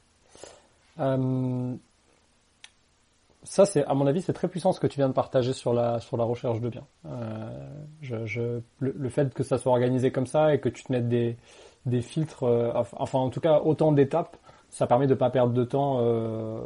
Enfin, je, ça permet surtout de pas se tromper sur le bien, quoi. C'est c'est ça. Après, donc ça, c'est vraiment l'idée, c'est d'utiliser ça dans 95% du temps. Mhm. Aujourd'hui même, par exemple, je ne vais je ne vais plus visiter. Aujourd'hui, je ne fais plus de visite. Ouais, c'est, j'ai, j'ai fait ça récemment. J'ai acheté sans visiter. Et, et t'as, comment tu, quel est ton filtre pour te dire, ok, je, je peux pas. C'est que maintenant, je suis plus précis dans l'estimation de travaux euh, à distance. Avec des photos, je, je sais, c'est le même type de bien qu'on achète. Il y a un peu, c'est dans son jus depuis 10 ans. Tu vois, le truc un peu, un peu pourri, un peu dans son jus depuis 10 ans. Mhm. Comme j'achète surtout des immeubles, l'inconnu qui me manque, par contre, je peux pas avoir, c'est la structure. Mhm. Plancher, euh, façade, toiture, Hmm. L'immeuble est sain, entre guillemets. Donc là, par contre, ce que je fais, donc là, si j'investis sur Perpignan où on investit beaucoup, j'envoie mon artisan. J'envoie mon artisan. Euh, maintenant, il commence à connaître les agents immobiliers avec qui on est, donc j'envoie l'artisan. Et lui, il sait que il me fait pas un devis. Il, il, a, il va pas perdre du temps à me faire un devis ou quoi que ce soit. Il va juste me dire, c'est sain, ou il y a ça, ça, ça, ça, ça comme problème. Attention à ça, et toi tu vas te rajouter du coup un peu plus de d'argent. La dernière fois, on a fait ça, il me dit, écoute, les planchers, j'ai un peu de doute sur les planchers. On a négocié avec le vendeur de faire passer un bureau d'études structure pour avoir un petit rapport, c'était 400, 500 euros, pour avoir un, rapport pour nous conforter ou non sur les planchers. Bon, heureusement, du coup, le rapport il nous a dit, bon, mais sortez de là, et on n'a pas, on n'a pas continué sur le, sur le projet. Donc, maintenant, j'envoie sur la structure, et si j'ai besoin d'être réactif et que j'ai pas prévu, en gros, je vais pas sur place tant que j'ai pas une offre acceptée. C'est-à-dire que entre guillemets, lui il va me valider aujourd'hui la structure. S'il me dit la structure elle est ok, moi j'ai mon estimation de travaux euh, quasiment à peu près précise, on va dire. Je souvent il y a besoin un petit peu de négo. Je fais mon offre d'achat et pour moi j'ai pas d'intérêt d'aller sur place tant que l'offre d'achat n'est pas acceptée parce que le bien il m'appartient pas. Donc euh, en fait à chaque fois que je me dans l'optimisation des déplacements, à chaque fois que je me déplace, je me dis toujours pourquoi tu le fais? Est-ce que tu n'aurais pas un moyen de le faire à distance ou de ne pas avoir à te déplacer? Donc là, c'est ça, c'est me dire, mais pourquoi je vais me déplacer? Pour voir les appartements, voir qu'en fait, ce que j'estimais à distance, c'était bon, ou que confirmer ce que l'artisan m'a dit. Non, on est bon. Et l'offre d'achat, elle m'engage pas non plus. Par contre, du coup, je fais l'offre. Et une fois qu'elle est acceptée dans la négo, que la négociation est acceptée, là, je prévois, je groupe mes déplacements avec d'autres choses. Je prévois, je vais sur place. Et à ce moment-là, j'en profite pour aller euh, visiter euh, l'immeuble, euh, voir un petit peu, voir l'agent immobilier, faire un petit peu le tour, voilà, pour quand même conforter ce que j'achète. Hein. Je, je, je signe pas, on va dire, de compromis sans avoir visité, mais j'hésite pas du tout à faire une offre d'achat. Et certains m'ont dit, certains m'ont dit des fois pour les auditeurs, certains me disent ouais mais si finalement tu découvres quelque chose sur place que peut-être l'artisan n'avait pas vu ou j'ai pas eu le temps de faire passer l'artisan, je dis en fait je responsabilise l'agent immobilier. Moi, mes agents immobiliers avec qui je travaille, ou avec qui, qui me contactent pour des biens, je les responsabilise. Je dis, écoute, t'as pas envie de perdre de temps, j'ai pas envie de perdre de temps.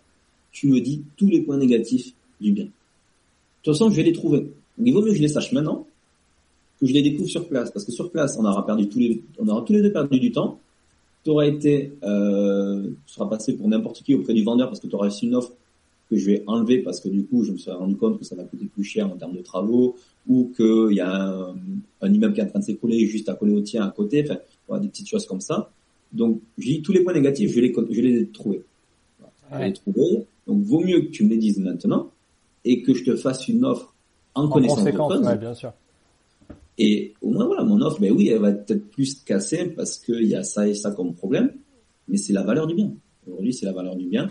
Plutôt que je te fasse une offre euh, que j'aurais estimée sans problème et que derrière, deux semaines après, j'arrive sur place, je découvre des problèmes, j'aurais fait un déplacement pour rien, tu auras fait un déplacement pour rien, et en plus, le vendeur n'aura pas été content d'avoir une offre et qu'elle suite elle soit euh, retirée. Ouais, ouais, c'est très clair, c'est très clair. Euh, responsabilité, responsabilité le, le, le, responsabiliser, pardon, l'agent immobilier. Enfin, en tout cas, l'intermédiaire, peu importe l'étape, peu importe ce dont tu as besoin. Quand il y a un intermédiaire, en fait, faut, faut pas, euh, voilà, il n'est pas juste là pour faire de la figuration, il est vraiment là pour euh, pour faire avancer le dossier. Donc, euh, c'est clair que c'est, en tout cas pour l'auditeur, il faut qu'il le fasse, quoi. C'est ça. Et c'est là où, du coup, les agents immobiliers avec qui je travaille un peu plus régulièrement me disent, mais avec toi, c'est génial. Je t'envoie les infos, je t'envoie tout et en 24 heures, tu me dis oui, non. Il n'y a pas d'aller-retour, il n'y a pas 36 coups de fil. Ouais, je sais que ça c'est un vrai truc qu'ils qu aiment pas et, et euh, mais c'est intéressant. Faut, faut penser que l'intermédiaire, euh, lui, on n'est pas son seul contact, on n'est pas son seul coup de fil de la journée. Il faut toujours se mettre dans, dans ses bottes et se dire que ok comment je pourrais faire pour lui faciliter la tâche? Et, et si je fais ça par effet miroir, il viendra faciliter la tâche pour moi. Euh, enfin, je pense. Hein. Ben, en fait, sur la partie travaux, c'est ça. Comment on optimise notre temps de travaux, c'est on facilite le travail de nos artisans. Attends, attends, spoil pas, tu, tu vas trop vite pour moi. Là. Euh, je, je, je fais un petit, euh, je rembobine la, la, la, piste et je reviens au moment où tu as dit je fais une estimation à la grosse euh, pour les travaux. Ouais. Euh, il y a plusieurs méthodes, enfin il y en a trois ou quatre. Euh, je, il y en a une qui consiste à se dire ok euh, s'il y a tout à refaire que c'est dans son jus depuis dix ans comme ce que tu me disais tout à l'heure et que j'ai tout du sol au plafond, bah, je mets 1000 ou 1500 euros du mètre carré suivant la région évidemment, euh, où les auditeurs nous écoutent, je sais que ça sera pas pareil pour tout le monde. Euh, j'ai notamment discuté avec un Belge il y a pas très longtemps, qui m'a dit oula, mais chez nous c'est pas du tout ça les prix. Euh. voilà. c'est quoi à la grosse C'est quoi ta méthode de calcul à la grosse? Voilà, la méthode c'est un peu celle que tu viens de dire, c'est-à-dire que je les ai augmentés un petit peu avec les, les prix des travaux qui, qui, ont augmenté un peu. Oui. Mais en gros, je me dis si c'est un rafraîchissement.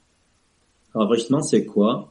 C'est euh, le truc où on a euh, peut-être le coup de peinture à faire, les sols à poser, mais que salle de bain, cuisine sont qu'est-ce qui va coûter cher? En fait, en gros, c'est toujours qu'est-ce qui va coûter cher dans une rénovation?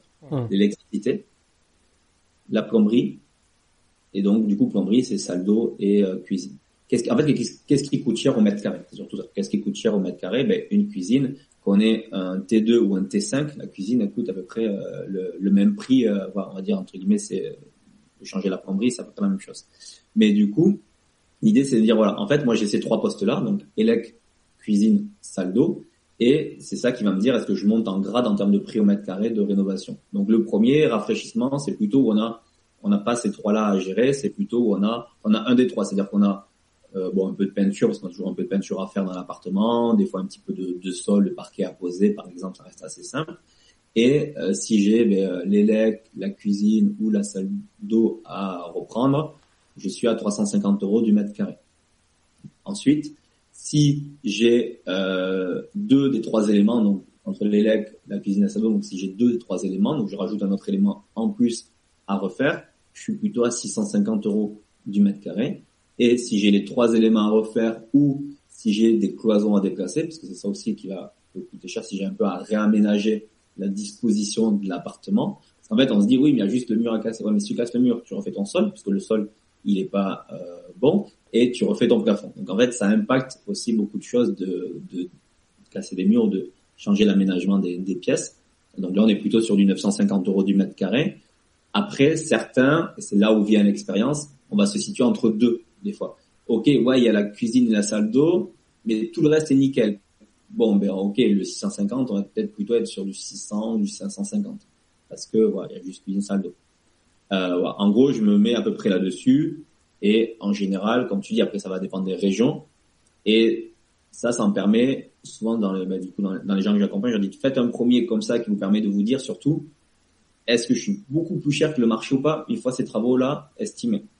Et par contre, après, quand vous faites une première visite, quand je fais une, visite, hein, à l'époque quand je faisais des visites, il n'y a aucun intérêt d'aller visiter sans artisan. Qu'est-ce qui me reste comme inconnu dans mon équation pour faire mon offre? C'est mon devis travaux parce que je suis encore débutant, j'hésite, en plus je connais pas la région, les prix, etc. Mais visiter sans artisan, c'est tu conseilles ça pour un débutant ou même pour toi Toi, tu fais comme ça, n'importe quel niveau, on devrait faire comme ça, tu dirais? C'est-à-dire? Euh, Ouais, le, la dernière étape, du coup, la visite. Euh, si ah. toi, tu as fait ton offre, qu'elle a été acceptée et que tu mutualises tes visites et que tu y vas euh, ce jour-là, même pour toi, avec ton expérience aujourd'hui, tu y vas avec ton artisan ou? Non. Non, ouais, c'est plus un, c'est plus un truc de, de, de, de débutant. En fait, dans, dans le débutant, il y a cette, il y a cette étape intermédiaire. En fait, c'est l'étape que moi j'enlève, que je visite plus. Je fais, ça, c'est l'étape même avant de, faire l'offre entre guillemets. C'est-à-dire que on a fait l'analyse financière, l'analyse technique, on a nos travaux, mais on n'est pas sûr parce qu'on connaît pas trop la région. Donc là, quand on débute, moi je conseille d'être assez réactif pour aller visiter, par mhm. contre, pour euh, sur place après avoir une confirmation de l'estimation de travaux. Mais là, pareil, on en parlait de, de faire gagner du temps à nos partenaires, vous allez sur place, donc il faut absolument aller avec un artisan, mais surtout pas lui demander un devis. Parce que le devis, il va faire quoi? Il va mettre deux, trois semaines pour le faire. Vous, en deux, trois semaines, si le bien intéressant, c'est bon, il est parti, donc déjà vous perdez du temps. Et en plus, lui, il vient, vous n'avez même pas d'offre acceptée, vous n'avez pas de compromis, donc il va vous faire un devis, il va passer du temps, de l'énergie. Les artisans détestent faire des devis. Hein. Il va passer du temps, de l'énergie, pour peut-être, euh, sur 20 devis qu'il va faire, il y en a peut-être un qui va aller au bout. Donc, en fait, je conseille plutôt de dire, donnez-moi un chiffrage, une estimation à plus ou moins 10%. En fait, on passe d'une estimation à plus ou moins 15-20% à une estimation à plus ou moins 10%. Est-ce que je suis à 30 000 Est-ce que je suis à 35 Est-ce que je suis à 40 Je sais même pas quel parquet je vais mettre. Je sais même pas quel carrelage je vais mettre. Donc, j'ai pas besoin, je peux pas avoir un devis, en fait. Ça permet juste d'affiner le filtre, en fait. C'est ça. On va affiner au fur et à mesure. C'est un peu la méthode de l'entonnoir que j'appelle. C'est-à-dire qu'on affine au fur et à mesure nos filtres, nos, euh, nos estimations, nos chiffrages, qui me dit, OK, à plus ou moins 10%, mon estimation de travaux, je l'ai OK, je vais faire une offre. Ça me permet de valider l'offre. Et une fois que l'offre, elle est validée, là, il y a toujours 3, 4 semaines, le temps de rédiger le compromis, le temps que les notaires reçoivent les documents. Et donc, j'utilise ce temps des 3, 4 semaines pour repasser avec un artisan, voire même un deuxième si celui-là finalement il n'était pas top, pour là avoir un devis commencer à avoir un devis ou quelque chose un petit peu plus précis pour me conforter dans l'offre que je viens de faire et aussi pour après lancer à la banque dès que le compromis euh, sera signé. Très clair. Mais aller visiter, se dire je vais visiter quand je suis débutant sans artisan, je dis mais c'est dommage, tu vas devoir y retourner. Ah ouais, c'est vrai. Non mais c'est très clair. Euh, du coup, euh, bah t'as ouais t'as anticipé ce que j'allais dire euh, par rapport par rapport au coût des travaux. C'est vrai que il euh, y a, y a la, méthode la plus simple pour un filtre un peu grossier, c'est de se dire euh, de, de, de, vérifier en fait le l'état actuel du, de, de, de ce qu'on achète et de et de connaître en fait le niveau de, de rénovation par palier en fait. Donc c'est le tien, c'est pour récapituler, c'est 350 pour un rafraîchissement, euh, 650 pour Rénovation légère, voilà. Légère. Ouais. Et, et 950 000 pour euh, une, une, complète. Rénovation pour deux, voilà. Ouais. Et tu as parlé euh, tout à l'heure du secteur géographique Occitanie. Ouais. Euh, on a compris que dans ta stratégie, ça a été un choix voulu, parce que tu aurais pu aller n'importe où. Euh, ouais. Et on entend à ton accent chantant que c'est de là où tu viens, donc c'est un endroit que tu connais. Est-ce qu'on doit par défaut comprendre qu'il faut investir dans un secteur qu'on connaît bien. Est-ce que tu connais bien Perpignan? Par exemple, tu as parlé Perpignan à deux reprises. Est-ce ouais. que tu connais bien Perpignan plus que Toulouse? Pourquoi, Alors, euh, déjà, du coup, j'ai investi donc, principalement en Occitanie, mais j'ai aussi un bien en région parisienne et un bien en région centre. Ok. Euh, donc l'Occitanie, comme tu l'as dit, c'était un peu le, le, par défaut. Dire, de toute façon, je savais, je sais qu'à un moment donné, j'allais redescendre euh, en région Occitanie, euh, cherche le soleil. Dans ces terres. En, en, région Occitanie. Donc, je me suis dit, comme l'immobilier, c'est du long terme, j'ai de la famille de mes grands-parents en Normandie. J'avais commencé un petit peu à regarder, mais je me suis dit, ouais, mais si à un moment donné je redescends sur Toulouse, je me suis toujours dit, même si mon but c'est de pouvoir gérer depuis n'importe où euh, dans le monde immobilier, ça va passer par des étapes. Je peux pas le faire tout de suite, donc il y a des étapes où il faudrait que je sois pas très loin non plus de l'IMO, parce que le temps de mettre toutes les choses en place, de l'automatiser, etc. Donc, et puis surtout que moi je vivais aussi à l'étranger hein, sur les premières années, et mes parents étaient sur Toulouse, et donc je n'avais pas leur demander d'aller visiter des biens en, en Normandie. Ouais. C'est fait par défaut. Par contre, nous, au début, on a fait le premier sur Toulouse. Après, on s'est dit, bon, on sort un peu parce qu'on allait chercher du rendement. Hum. Euh, Perpignan, je n'avais jamais mis les pieds, je ne connaissais pas du tout. Le premier immeuble qu'on a acheté à Perpignan, je ne l'ai vu que cinq ans après. Parce que ben, j'étais au Nigeria à cette époque-là, début 2017. Mon père trouve le bien, me, me donne les quelques chiffres. Je valide, je regarde un peu ce qui se vend. Je dis, ben, ok, vas-y. Il valide, il met les locataires en place. Et moi, je l'ai vu que 4 ou 5 ans euh, plus tard. Ok. Euh, enfin, je, je l'ai vu de face, mais je suis rentré dans un appartement que 4 ou 5 ans euh, plus tard. Ok. Ensuite, après, ben, on a continué à chercher un peu dans cette zone-là pendant pas mal de temps, 2018, 2019.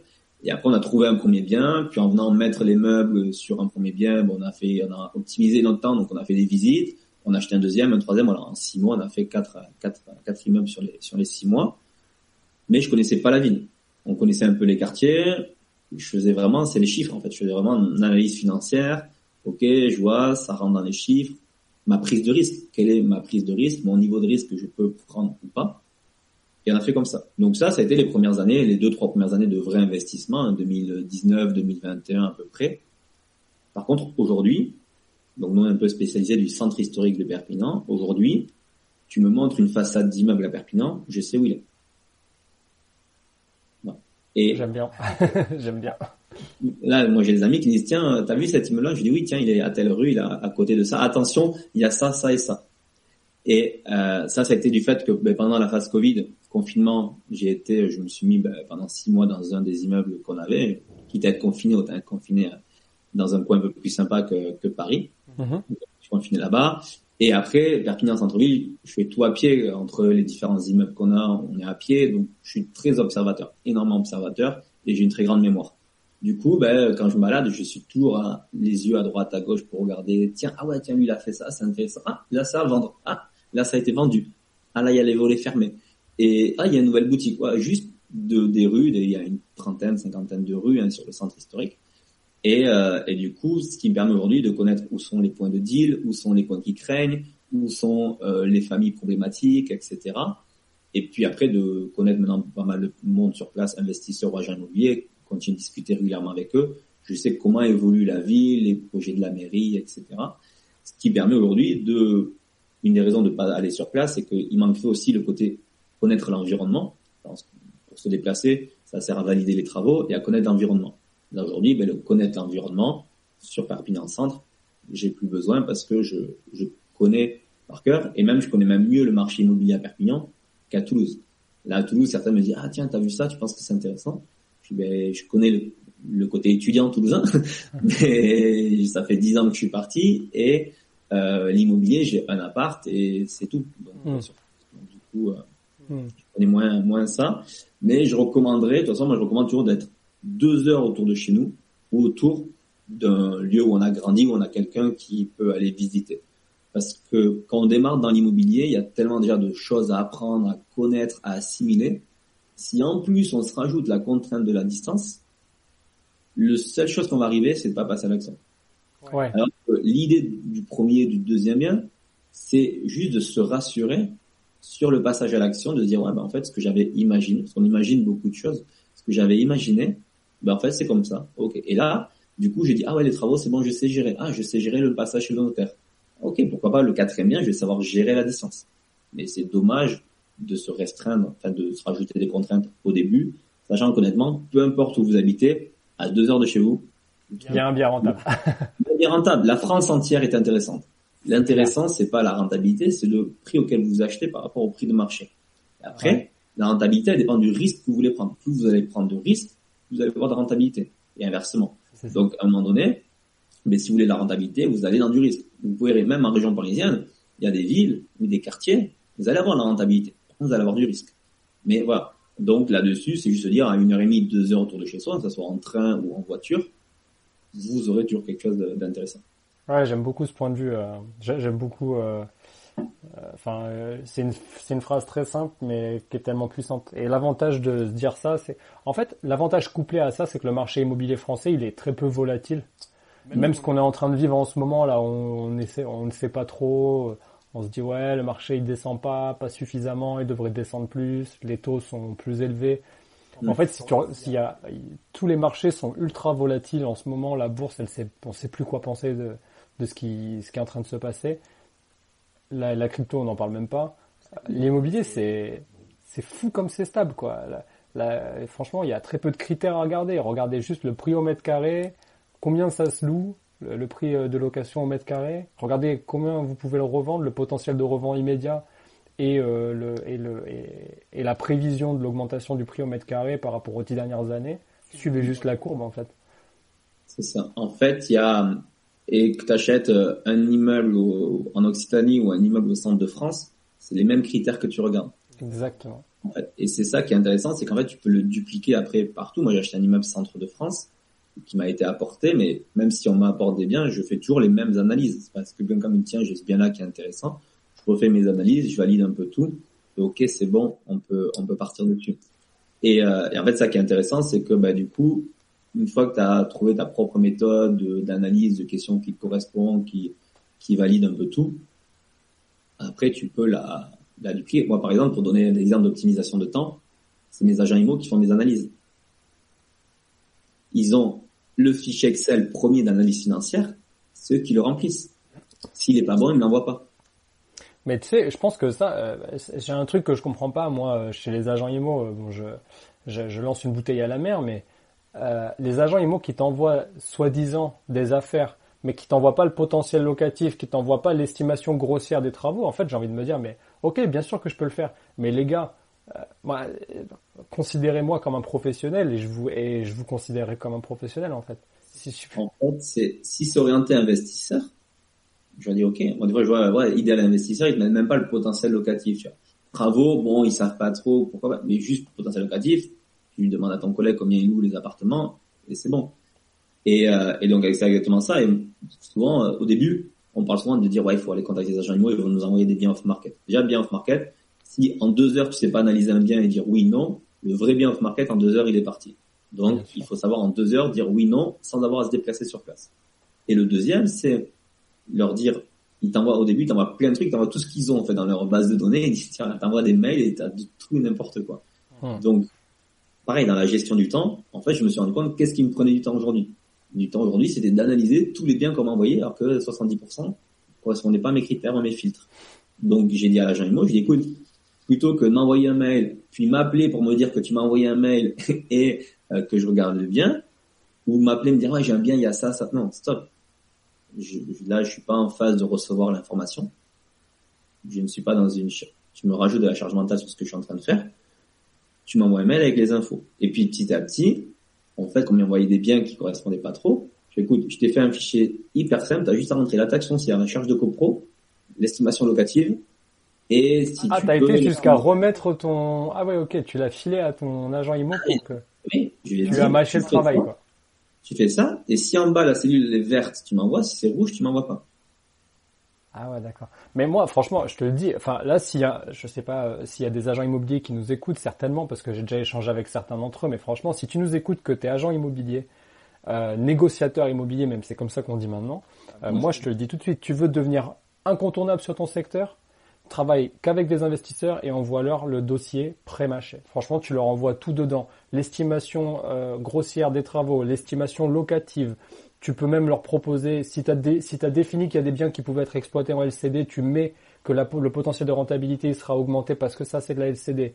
Enfin vraiment, tu mets tout et tu envoies ça à, tes, à ta liste, tu te fais une liste investisseurs à part. Il faut, vraiment euh, que tu divises les investisseurs des, des, autres acheteurs. Et crois-moi que tu vas faire des bonnes affaires et tu vas devenir incontournable. Les gens vont vouloir travailler avec toi. Les marchands bien vont vouloir travailler avec toi. Ça, c'est incontournable. Surtout si tu as des investisseurs sérieux il y a aujourd'hui un peu de tout malheureusement. Un investisseur, n'importe qui qui a vu une vidéo YouTube veut, faire l'investissement immobilier. Ouais. Euh, mais l'investisseur sérieux, c'est celui qui, comme tu dis, avec juste ces quelques éléments-là, c'est, c'est pas grand-chose. On demande juste trois, quatre chiffres. Avec ces éléments-là, plus la liste de tout ce qui est nul sur le bien, de tous les inconvénients du bien, parce qu'en fait, notre décision par rapport à ça, tu l'envoies et en 24 heures, il sait te dire oui. Et ce qui est intéressant, parce que les agents me disent, mais c'est à le côté rapidité de, de, de, de donner la, la, la, validité, la, la validation, on va dire, de c'est intéressant pour moi ou pas. Mais surtout, si je dis oui, ça va au bout. C'est parce qu'en fait, c'est pas je dis oui et après dans un mois je dis mince, j'ai oublié de regarder dans le PV d'AG de CoPro, il y avait marqué qu'elle allait avoir un ravalement de façade. Euh, ben du coup, euh, je me retire. Mais malheureusement, c'est pour ça la différence entre investisseurs un peu euh, investisseur youtubeur, j'ai envie de dire, et investisseur plus sérieux qui commence à avoir l'expérience ou qui s'est bien formé, bien accompagné, mmh. c'est que quand il dit oui, c'est que 90% des infos, elles ont été analysées et que après les 10% qui restent, c'est juste vérifier les deux trois derniers points, mais ça va pas changer l'intérêt de faire l'opération. Et ça, par contre, c'est comme ça en fait. Les gens qui disent ouais, mais comment tu as du off market C'est juste que je fais gagner du temps à mes partenaires, à mes agents immo, et que ils savent que je suis réactif. Et si je dis oui, dans les deux opérations, parce que je fais marchand bien aussi, deux opérations que j'ai, c'est des agents immo qui m'ont appelé, ils m'ont dit voilà j'ai ça, voici un peu ce qu'on peut en faire. Oui, non. J'ai dit, il me dit, t'as deux heures. Dans deux heures, je, je le diffuse à ma liste et, euh, et c'est parti. Et donc là, tu dis, écoute, euh, déjà il y a le, le côté confiance. À un bout d'un moment donné, s'il me dit, voilà, c'est à peu près propre, même s'il m'envoie pas de photos, je peux dire oui.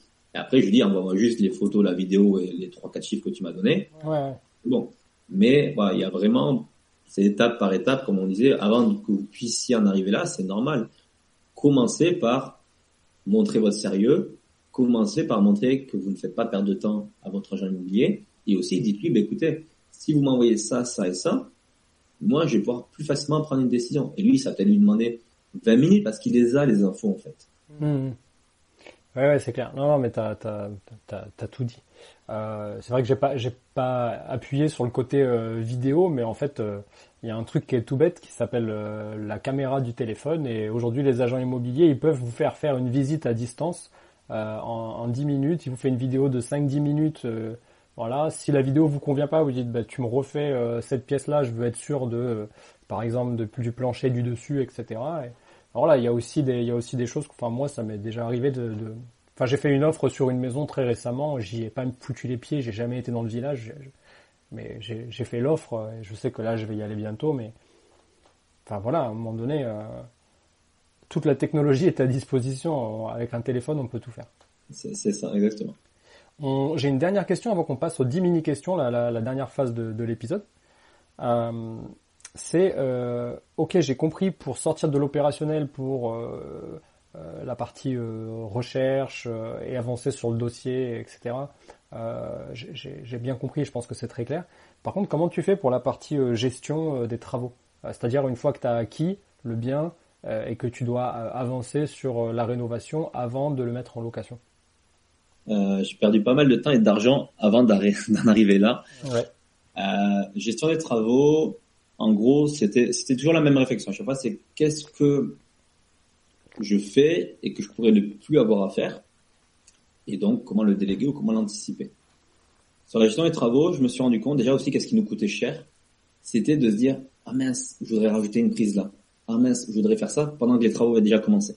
Ça, tu prends un gros tir en termes de devis parce que l'artisan il a le chantier et donc euh, il va te, il va te, il sait que personne passera derrière lui pour ajouter une prise.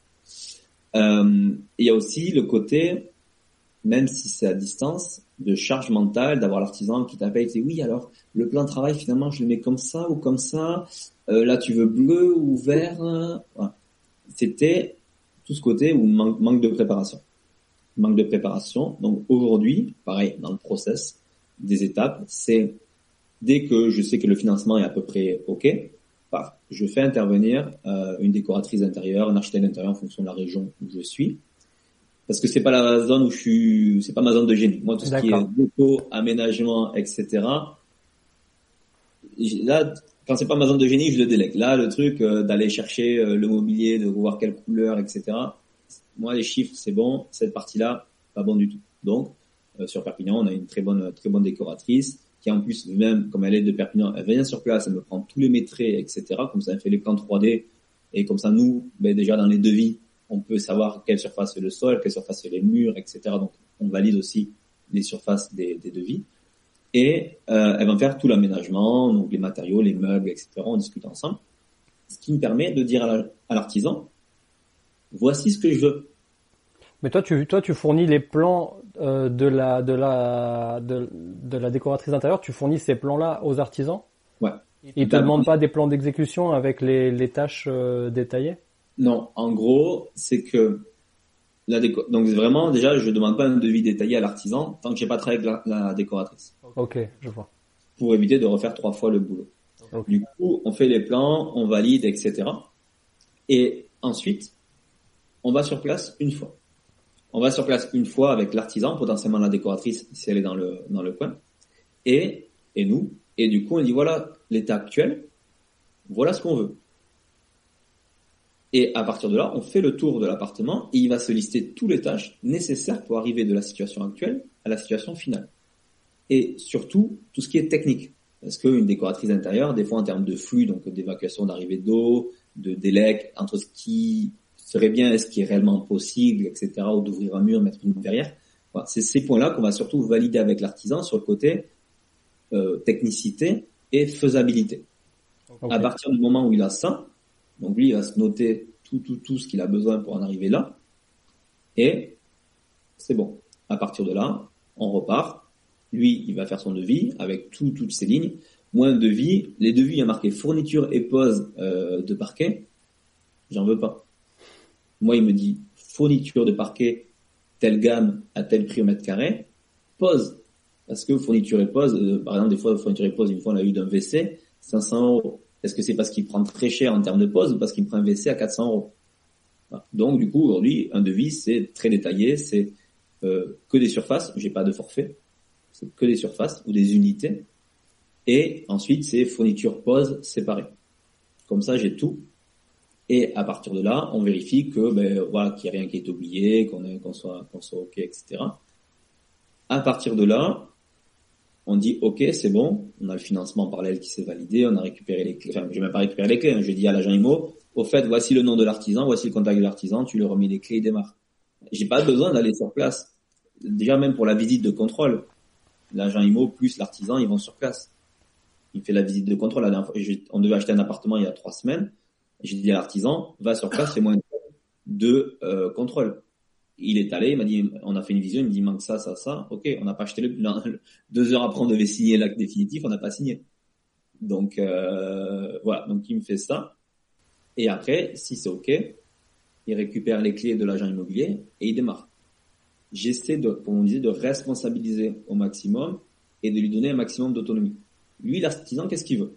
En fait, je me mets toujours à la place de mes partenaires. Qu'est-ce qu'il veut? Lui, il veut que déjà tu le payes à temps, très bien, et il veut surtout que si tu lui as dit qu'il allait faire ça comme travaux, il va faire ça. Qu'il n'y ait pas des choses qui vont changer en route, etc. On va dire un minimum de choses. Donc, c'est lui dire, ok, tu sais où tu vas, tu, c'est toi l'expert, tu sais comment tu y vas, et après, c'est sur la bonne intelligence. On sait qu'on est sur la rénovation on sait qu'on va, à un moment donné, on va ouvrir un mur, on va gratter un truc, on va se rendre compte que mince, il y a une fuite là, ou euh, finalement on peut pas passer là comme on avait prévu. C'est de la réno, c'est du classique. C'est là où vient l'importance après, et c'est l'expérience d'arriver à trouver les bons partenaires, parce que ben, on a vu un peu de tout aussi, hein, entre le mec qui dit ah ouais il y a ça, finalement il faut faire ça, ça, ça, ça, ça, ok, et l'autre qui te dit bon il y a ça, mais finalement avec telle solution, euh, ça va coûter peut-être 100 euros de plus, mais au moins euh, c'est propre, c'est bien fait, c'est nickel et ça résout le problème qu'on vient de trouver. Hum. Donc l'idée c'est de faire comprendre aussi aux artisans que c'est ok, on est sur la réno, on comprend qu'il y a des choses qui peuvent euh, être découvertes.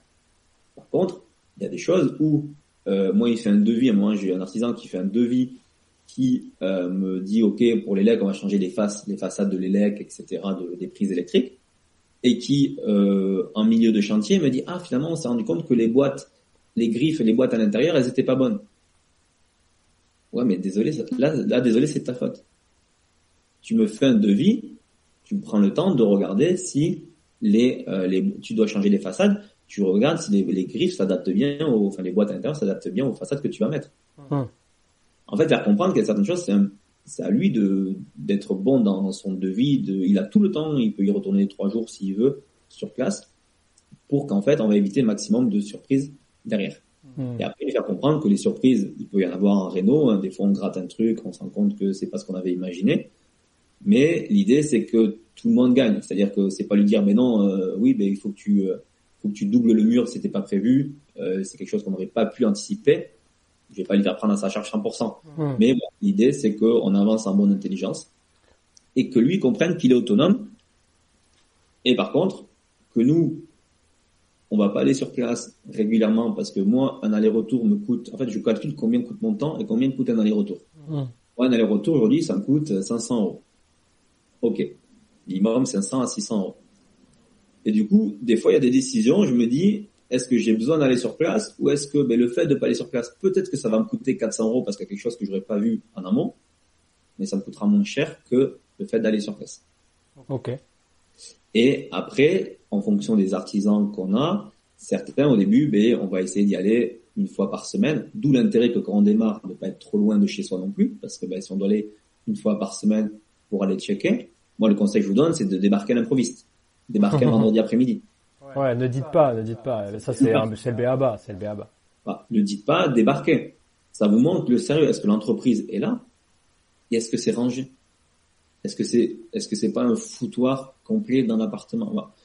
Vous, vous, vous allez vous rendre compte qu'en fait, plus vous arrivez à trouver des artisans, des entrepreneurs, maîtres d'œuvre, etc., organisés, plus ça va finir rapidement les travaux. Et moins vous aurez de charge mentale à vous appeler toutes les cinq minutes parce qu'il a besoin d'un truc, parce qu'il se rappelle plus de euh, quelle couleur on peint le mur, etc. Donc on est passé un peu par toute phase d'artisan. Mais aujourd'hui, on a la chance d'avoir des artisans qui ont compris comment on fonctionne, sont autonomes, se disent voilà, moi j'ai mes équipes, on a prévu une date de fin. Vous inquiétez pas, vous finirez toujours plus tard que la date de fin qui est prévue. Donc prévoyez toujours dans votre aménagement, ameublement que ça finira plus tard. Faut en avoir conscience, mais gardez toujours ce suivi technique. De nous, on a un groupe WhatsApp avec mon père et l'artisan. Bien sûr, bien sûr. Avec mon père l'artisan, il nous envoie des photos, des vidéos régulièrement, surtout quand il y a un problème ici, on a prévu faire ça, finalement la clim elle passe pas là, mais je te propose de la passer là. Ok, très bien, merci. Hop, ok, je valide. Et lui, comme ça, il peut avancer. On essaie d'être réactif sur ces demandes pour que lui ne soit pas bloqué à un moment donné et puisse avancer. Mais du coup, tu dis souvent artisan au singulier. Du coup, est-ce qu'on doit comprendre que tu travailles avec un, une entreprise tout corps d'État ou... ouais. tu toujours. ça? Toujours, toujours, toujours, toujours. Euh, même si c'était l'appartement à côté de chez moi, je travaillerais avec une entreprise tout corps d'État. Ouais. Pour la simplicité d'exécution. Pour la euh. simplicité d'exécution. Le euh, Lego entre le plaquiste, je l'ai fait une fois où j'avais euh, pris une entreprise un peu, j'ai pris juste un électricien à part parce que je faisais pas les lecs. J'ai compris. Et j'étais, j'habitais dans le chantier. Ah oui. Ok. Non, mais c'est vrai que c'est un truc que j'expérience souvent. Là, les, les, Pas reboucher là. Et les mecs, vous êtes des gamins. Et, euh, et ah oui, ben lui, il a pris du retard là. Ben moi, je devais passer demain. Finalement, ma prochaine dispo, c'est la semaine prochaine. Ah, ça, c'est l'enfer. Ça m'arrive souvent. Hein. C'est l'enfer. Moi, c'est, c'est comme, d'ailleurs, j'en parle sur la côté, côté business. Euh, côté business, euh, c'est la différence entre travailler avec un entrepreneur et une entreprise. Travailler avec un, freelance, quand t'es en business, par exemple, moi, sur la partie un peu réseaux sociaux, tu veux prendre un community manager. Tu vas prendre un freelance. Et si demain, il claque, il se barre, il pète un câble, t'as plus personne. Alors, si tu travailles avec une entreprise, qui, elle, a euh, des community managers, ben, du coup, ok, s'il y en a un qui claque, c'est pas grave, elle en met un deuxième. Ou comme les prestataires de ménage. On le fait, mais j'évite de travailler avec des, des, des freelances, des individuels. J'essaie d'avoir peut-être un petit groupement, une petite entreprise, un petit collectif, qui a toujours une solution de backup. Bien sûr, bien sûr. Ok. Ah, c'est intéressant, c'est intéressant. Et euh, ok, bah, super pour la partie pour la partie gestion des travaux. Merci beaucoup. Euh, t'as vraiment, euh, t'as vraiment euh, partagé beaucoup de tips. Euh, je sais, je peux même pas les énumérer tellement t'en as dit. Est-ce que t'es chaud pour passer à l'étape des 10 mini questions? Donc l'idée, juste, je te rappelle ce que c'est. Je t'envoie 10 mini questions. C'est des réponses binaires. Tu dois choisir soit l'un soit l'autre. et t'as le droit à un joker. et puis après, euh, t'es libre de développer si t'as envie, mais voilà, l'idée c'est que tu sois euh, que, que le que le que tu voilà que t'aies un choix bien précis et, et voilà. des fois des fois c'est clivant, hein, faut faire gaffe. J'imagine. Allez, c'est parti. Épargner ou investir? Investir. Patrimonial ou rentable? Patrimonial. Wow. Ouais. T'es sûr de toi là? Ouais, ouais, patrimonial parce que j'ai une vision long terme. La- le rentable vient avec le risque. Ouais. Et aujourd'hui, j'ai fait du rentable, mais c'est du patrimonial aussi. Parce que j'ai fait du x2 en 5 ans. En fait, moi, c'est si j'avais un des deux à choisir, c'est patrimonial. C'est rentable parce que je m'obligeais à vouloir sortir de mon confort de, de salarié. Mais la base de l'immobilier, si ce que j'appelle patrimonial, en fait, c'est le fait que ta valorisation soit toujours au-dessus que l'endettement que tu as en face. Ok. Très clair. Euh, bourse ou IMO IMO, Crypto ou IMO IMO. Ok. T'as été un peu plus long là. Tu t'es t'es exposé en crypto? Parce que je, ouais, je- j'ai j'ai- j'ai mis un peu d'argent dessus. Crypto, j'adore le côté technologique. J'a- J'adore tout ce qui est nouveau, tout ce qui sort de l'ordinaire. Euh, je sais qu'il y a du potentiel. Je sais qu'il manque une adhésion, adhésion massive de, de personnes, etc. Je pense que j'ai un peu la même vision que François là-dessus, ton, ton associé. Ouais. Je pense que le, les crises vont faire adopter la, la crypto au fur et à mesure Naturellement. naturellement. On y viendra. C'est juste qu'aujourd'hui, les gens investissent plus en crypto par rapport à la volatilité, par rapport au rendement, que par rapport à la, Spéculation. ouais. ou à la technologie qu'il y a derrière. Euh, donc euh, voilà. Par contre, c'est un- pourquoi j'ai hésité? Parce que je suis beaucoup par phase et d'éviter de m'éparpiller un petit peu partout et j'aime bien comprendre ce que je fais. Tu vois, par exemple, la crypto, j'ai j'ai suivi un petit peu, j'ai fait quelques investissements, quelques placements que je laisse qui tournent. Mais je me dis, si j'ai vraiment envie de me lancer là-dedans, il me faut une période peut-être de un mois complet où je vais me former à fond là-dessus, comprendre à fond, mettre en place mes systèmes, mes automatisations, pour qu'ensuite je puisse continuer d'investir quasiment où ça me demande qu'une heure par jour, par exemple. En fait, l'idée Ouais, c'est lancer dans une nouvelle activité, pourquoi pas, mais il faut que ça soit sur un temps réduit ensuite pour la, pour la suite. Hmm. Très clair. Euh, rénover soi-même ou faire rénover? Faire rénover, Ah, je crois que celle-là, euh, ça a été facile. se lancer en direct ou se former avant? Se former avant, euh, même gratuitement. Moi, j'ai les, honnêtement, comment je me suis lancé, d'ailleurs, c'est intéressant. Euh, donc bon, j'avais un peu la- eu la chance d'avoir mon père qui avait fait un peu ça, même si en termes de stratégie, de fiscalement, etc., on n'était pas sur les, les bons rails. Oui. Euh, mais par contre, quand je me suis vraiment relancé en 2019, j'ai bouffé du YouTube. J'ai bouffé du YouTube. Il y avait plein de gens qui faisaient des vidéos, allaient, enfin, commençaient à faire des vidéos. J'ai juste matché avec euh, deux personnes qui étaient assez euh, directes, assez concis. Je faisais pas des vidéos de trois heures pour euh, dire cinq minutes de, de tips, on va dire, pour comprendre comment ça fonctionnait. J'ai acheté un ou deux bouquins sur les, les SCI et sur la FISCA. Ouais. Et, euh, et à partir de là, je me suis dit, ok, c'est bon, j'ai compris le principe, j'ai compris le fonctionnement, je peux me lancer. Donc il y a ce côté-là, mais parce que je pense que je me suis plus facilement lancé, parce que j'avais mon père derrière où je me disais, les travaux la log, je me pose pas de questions maintenant parce que je sais qu'il a déjà fait, je sais qu'il saura gérer, tu vois. Euh, par contre, beaucoup de personnes aujourd'hui qui démarrent un peu seules, qui ont personne dans leur entourage pour en discuter, pour s'appuyer en fait, hein, c'est tout bête, mais juste s'appuyer sur ces personnes-là. Je comprends que les travaux ou la mise en loc, il y a tellement de choses à penser et que, tu vois, mise en loc, euh, pour moi, là on parle souvent, ouais, des travaux ça peut coûter cher, mais il y a rien, pour moi, il y a rien de plus, qui peut coûter plus cher que la mise en loc. Ah bah Je te sur un locataire, ça peut te mettre dans le rouge très très vite. Les travaux, ok, peut-être ça peut coûter un petit peu plus cher, tu oublies un truc, si tu arrives à, à bien le maîtriser, à le faire sérieusement, ça ira. Si tu te protèges juridiquement, moi j'ai eu là des, des personnes que je connais qui ont eu des abandons de chantier, si tu te protèges juridiquement et financièrement en amont, parce que je, je suis toujours sur les, les chantiers, c'est chiant, mais tu vas pas être dans le rouge.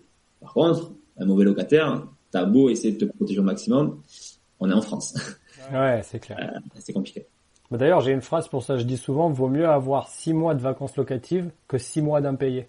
Parce Ouais. qu'en fait, t'as jamais que six mois d'impayés. Derrière, t'as une, t'as une quantité de galères qui viennent avec.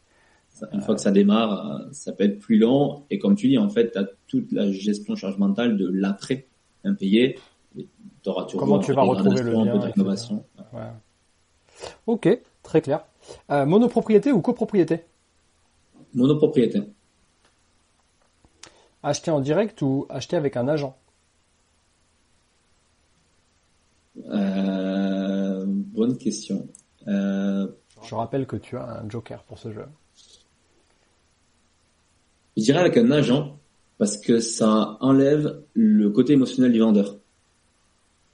Le, en fait, c'est tout bête, mais pour moi, c'est l'agent Tu crois, que ça immo. l'en- tu crois que ça l'enlève vraiment? Pour moi, c'est l'agent IMO qui négocie pour moi, déjà. Je ne négocie pas. Je, c'est l'agent IMO qui négocie pour moi. Du coup, le vendeur, c'est quand même le vendeur qui a, qui a choisi l'agent immobilier. Ouais. Donc le vendeur, il a une confiance à l'agent immobilier. Il a choisi. Ouais. Mais par rapport à moi qui arrive et qui essaie de négocier, il va se dire, lui, il veut se faire de l'argent sur mon dos.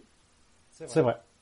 Alors que à l'agent immobilier, il va peut-être se le dire, mais si tu prends le cas 80-20, il y a 80% de chances où ils disent, bon, c'est moi qui choisis l'agent immobilier, j'ai, je le connais déjà avant qu'il fasse la négo, donc j'ai déjà un peu d'affect avec lui. C'est vrai. Et s'il vient, il me dit oui, bah, écoutez, voilà, par rapport à ça, ça, ça, etc. Je pense qu'il lui fera plus confiance. Et surtout que un, un agent IMO et un bon agent IMO, parce que par contre c'est là où vient la barrière, un bon agent IMO va savoir aussi le juridique. Prends l'exemple, moi une fois j'ai des vendeurs qui ont contresigné une offre d'achat, et puis parce que les notaires mettaient un peu de temps à rédiger euh, le compromis, ils sont allés signer un compromis avec quelqu'un d'autre. Ok. Et je leur ai dit, mais vous savez que juridiquement, en fait, euh, le fait de contresigner une offre d'achat, vous êtes engagé et que vous pouvez pas sortir comme ça. Il dit, oui, mais en bas, vous avez mis que si euh, dans un mois, le compromis était pas signé, ça devenait caduque. J'ai dit, oui, mais ça, c'est... Ben non, qu'un compromis devait être signé sous un mois. J'ai dit, oui, et ça, c'est juste pour éviter que soit moi, soit vous, vous tardiez la signature du compromis exprès pour des raisons et que ça permette, surtout à vous, de pouvoir sortir de l'engagement. Là, on a donné les documents, c'est même vous qui avez tardé pour donner les documents au notaire. Euh, Ouais, c'est chez le notaire à un moment donné. euh, ouais. et chez le notaire, ça avance. Je dis là, le problème, c'est que de par votre mauvaise connaissance de- du juridique, et c'est normal, vous êtes particulier, vous n'êtes pas forcément une connaissance juridique, c'est un bien à 250 000 euros. Vous allez perdre 25 000 euros. Moi, je vais vous attaquer.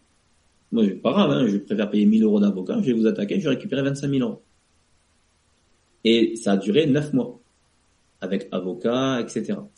Alors que si j'avais eu, alors il y avait un agent IMO mais qui était très mauvais là-dessus, mais si j'avais eu un, vrai, enfin un agent IMO du coup, parce que les vendeurs étaient presque en direct du coup. S'il y avait eu un, un bon agent IMO, un vrai agent IMO, qui leur aurait dit, attention, n'allez surtout pas signer un compromis parce que ça va avoir des conséquences très négatives pour vous derrière. Hmm. Et euh, donc, voilà, donc du coup, je pense plutôt agent IMO. Certains disent ouais, tu payes les frais d'agence, ouais, mais au final, euh, je paye juste le prix que j'ai décidé de payer. Parce que souvent les, les agents IMO disent aux vendeurs ouais, mais ne vous inquiétez pas, c'est l'acheteur qui paye les frais les frais d'agence. Non, pour moi, c'est le vendeur qui déduit de sa de son prix de vente ses frais d'agence, parce que moi j'achète au prix du marché, qui est un, qui est un agent IMO, qui est pas un agent IMO. Ouais, peu importe ce qu'il y a dans le prix, toi t'achètes un prix en fait. Moi, j'achète un prix. Et par contre, après, c'est vrai que ça va fluidifier souvent les échanges, il va rassurer le vendeur, etc. Voilà. Donc, et aussi l'agent IMO va me dire, écoute, euh, là, on a déjà eu une offre euh, refusée à tel prix. Quand tu commences à connaître les Bien agents sûr, IMO, ils vont te donner un peu tes limites basses de négociation, où lui va te dire la psychologie du vendeur. Il dira, bon là, il a besoin d'argent. Ok, je comprends. Ouais, ouais. Très pertinent. Euh, merci d'avoir développé sur ce point-là parce que je pense que beaucoup se posent la question euh, de tiens, je vais peut-être aller récupérer quelques milliers d'euros euh, en, en passant en direct, mais Ouais. Mais là-dessus, d'ailleurs, moi, je préfère travailler avec un agent IMO aussi. Pourquoi? Parce que le vendeur, je vais faire que du one-shot avec lui. ouais, il n'y a pas de relation. Il va me vendre un bien. Ouais. L'agent IMO, il va me vendre un bien, il va toucher une com. Il va commencer à sympathiser. Je dis, bah, écoute, tu m'en trouves un deuxième dans ces prix-là, moi, je rachète. Bah, bah, lui, s'il vend, il touche une com. Donc, il va aller chercher un deuxième, un troisième. Donc, j'ai plus de récurrence avec les agents IMO. Très clair, très clair. Euh, prochaine question. Chacun son notaire ou un notaire pour deux? Un notaire pour deux. Euh, non, désolé, chacun son notaire. Ah, J'étais en train de me dire, attends, je suis en train de répondre quoi Non, chacun son notaire a, enfin, en tant qu'acheteur, prenez votre notaire. Si lui, il a pas envie, pas grave. Mais euh, absolument son propre notaire. ok. Et votre notaire doit vous défendre. Ouais, ouais. Prenez-en un qui est un peu tatillon sur les, sur les compromis. Euh, Exactement. Ça, ça, ça, permet de tout de suite de, de mettre la température, euh, la température ambiante. Euh, jamais d'apport ou toujours de l'apport? Minimum d'apport. Le, en gros, le jamais d'apport, ben, on le faisait à l'époque 2019, 2020, 2021. Aujourd'hui, la banque me dit il faut faire ça, je fais ça. Moi, mon, la banque elle me dit je fais entre guillemets. Euh, par contre, certains se disent ouais maintenant avec les taux à 4-5%, est-ce qu'il vaut mieux mettre de l'apport, etc. Ça peut être une réflexion. Moi, je leur dis si la banque te dit, tu, enfin, en gros, si tu, tu te dis est-ce que je mets 10 000 ou 20 000 d'apport, que la banque elle accepte pour les deux, mets 10 000. Les 10 000 qui te restent pour en servir déjà pour un apport pour un prochain bien, mais surtout, dans un an, si finalement ces 10 000, ils sont toujours sur ton compte bancaire, t'en fais rien, et que t'as envie de les injecter dans ce projet-là, tu pourras. Tu pourras ah, tu revenir mettre un apport euh... plus tard sur ce même projet, et donc baisser ta mensualité ou baisser ta, ta durée. Okay. Mais l'inverse, c'est pas possible. Une fois que t'as mis 20 000, en fait, le problème de l'apport sur l'immobilier, même si certains te font croire que tu le récupères avec le différé, etc., c'est entièrement faux, parce que si tu mets mon apport, tu le récupères toujours avec le, le différé euh, c'est que tu immobilises ton argent à la durée de détention du bien. Donc, je préfère, moi, par exemple, la banque qui me dit, tu mets 20 000 euros d'apport, je dis, écoutez, je mets 10 000 et je mets 10 000 sur une assurance vie. Ah oui, ça me fait offrir une assurance vie, c'est cool et tout. Ouais, mais t'inquiète pas, l'assurance vie, demain, je peux la récupérer si je veux. Ouais, si j'ai vraiment un besoin, l'assurance vie, je peux la récupérer. Le projet IMO, je dois vendre pour récupérer. Ouais. Ok, bah écoute, c'était très clair. Merci pour, euh, pour... Ah, j'ai une dernière question. Est-ce que tu as bullshité pendant cette interview? Joker? Non. ah ouais, tu peux encore utiliser ton Joker du coup. Est pas mal. Non, non, non. Au contraire, c'est super, c'est top. Euh, t'as vraiment, t'as vraiment donné beaucoup de tips, hein. Ouais, beaucoup de tips, beaucoup de transparence. Certains me disent ah ouais, mais euh, t'as pas peur de si tu euh, donnes trop de tips, etc., que les gens viennent pas te voir après sur le parti un peu coaching, etc. Je dis Honnêtement, pas du tout. Moi, mon but aujourd'hui, dans la partie business, même immobilier en général, c'est de dire, mais de prendre des gens qui étaient comme moi en 2018, 2019, qui ont envie de se lancer, qui ont la niaque, qui ont cette vision, cette ambition, mais qui à un moment donné n'ont pas toutes les connaissances, toute l'expérience, ce qui est normal, et d'arriver à les faire grimper, les faire évoluer. Il y a tellement de choses sur l'immobilier, là on a parlé d'une infime partie, que mais tant mieux s'ils peuvent appliquer ces conseils-là, mais il y a, surtout sur le juridique, il y a énormément, énormément de choses à connaître et c'est tellement de cas particuliers. Là, par exemple, je suis sur les, des cas de loi Aurillac, par exemple. Là, c'est très pointueux, très particulier quand c'est qu'on peut faire partir un locataire, etc. Ça vient de changer là il y a, il y a quatre jours. Donc, euh, donc voilà, c'est ça, ce côté moi, que je trouve intéressant, c'est la stratégie avec en appliquant du juridique ou du fiscal là-dessus. Ouais, bien sûr. On pourrait faire un autre, un autre épisode sur la gestion des locataires la prochaine fois. Ah ben, avec, avec grand plaisir. Avec grand coup, plaisir toi, de, euh, tu, tu, tu, tu, disais, euh, tu parlais euh, très rapidement d'accompagnement. Tu accompagnes des gens un petit peu qui, qui ont besoin d'un petit coup de pouce? Exactement. En fait, quand, quand j'ai quitté le salariat, comme je te disais, en fait, le but c'était de retrouver sur un, un niveau de, de, confort de vie comme j'avais au Brésil.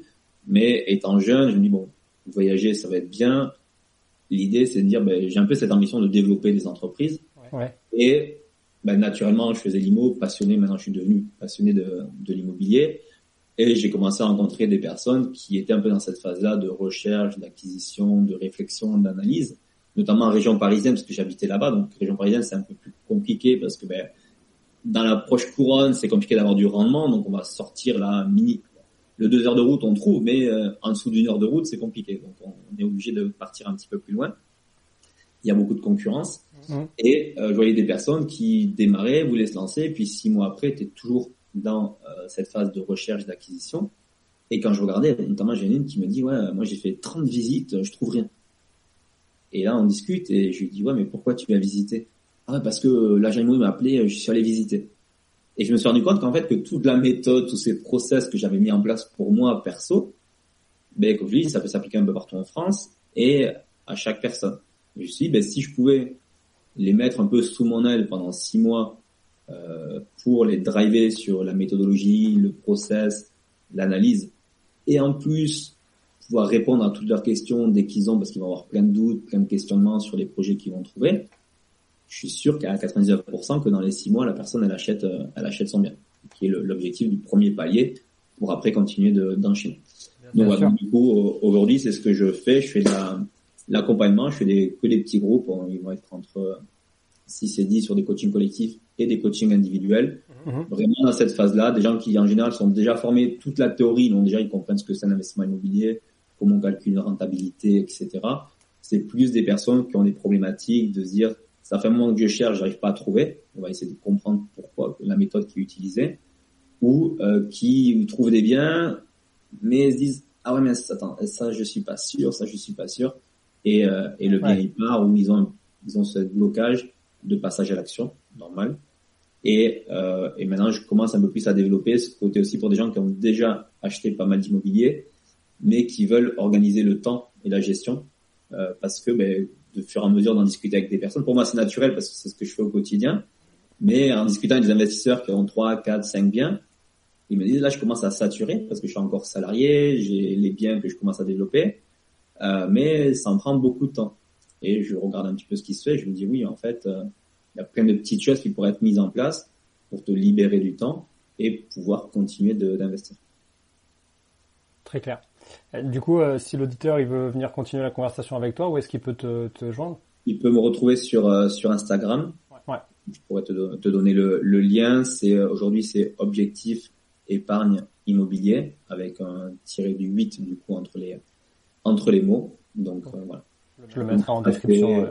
Voilà, contacter directement là-dessus. Ok, super. Ben, Joris, merci beaucoup pour ton temps. C'était hyper clair hyper précis et j'ai appris euh, plein de trucs moi aussi, donc j'ai vraiment adoré notre échange. Je pense que l'auditeur euh, pourra te remercier. Et euh, quant à moi, ben, je te dis à la prochaine fois. Bon week-end. Ciao, ciao.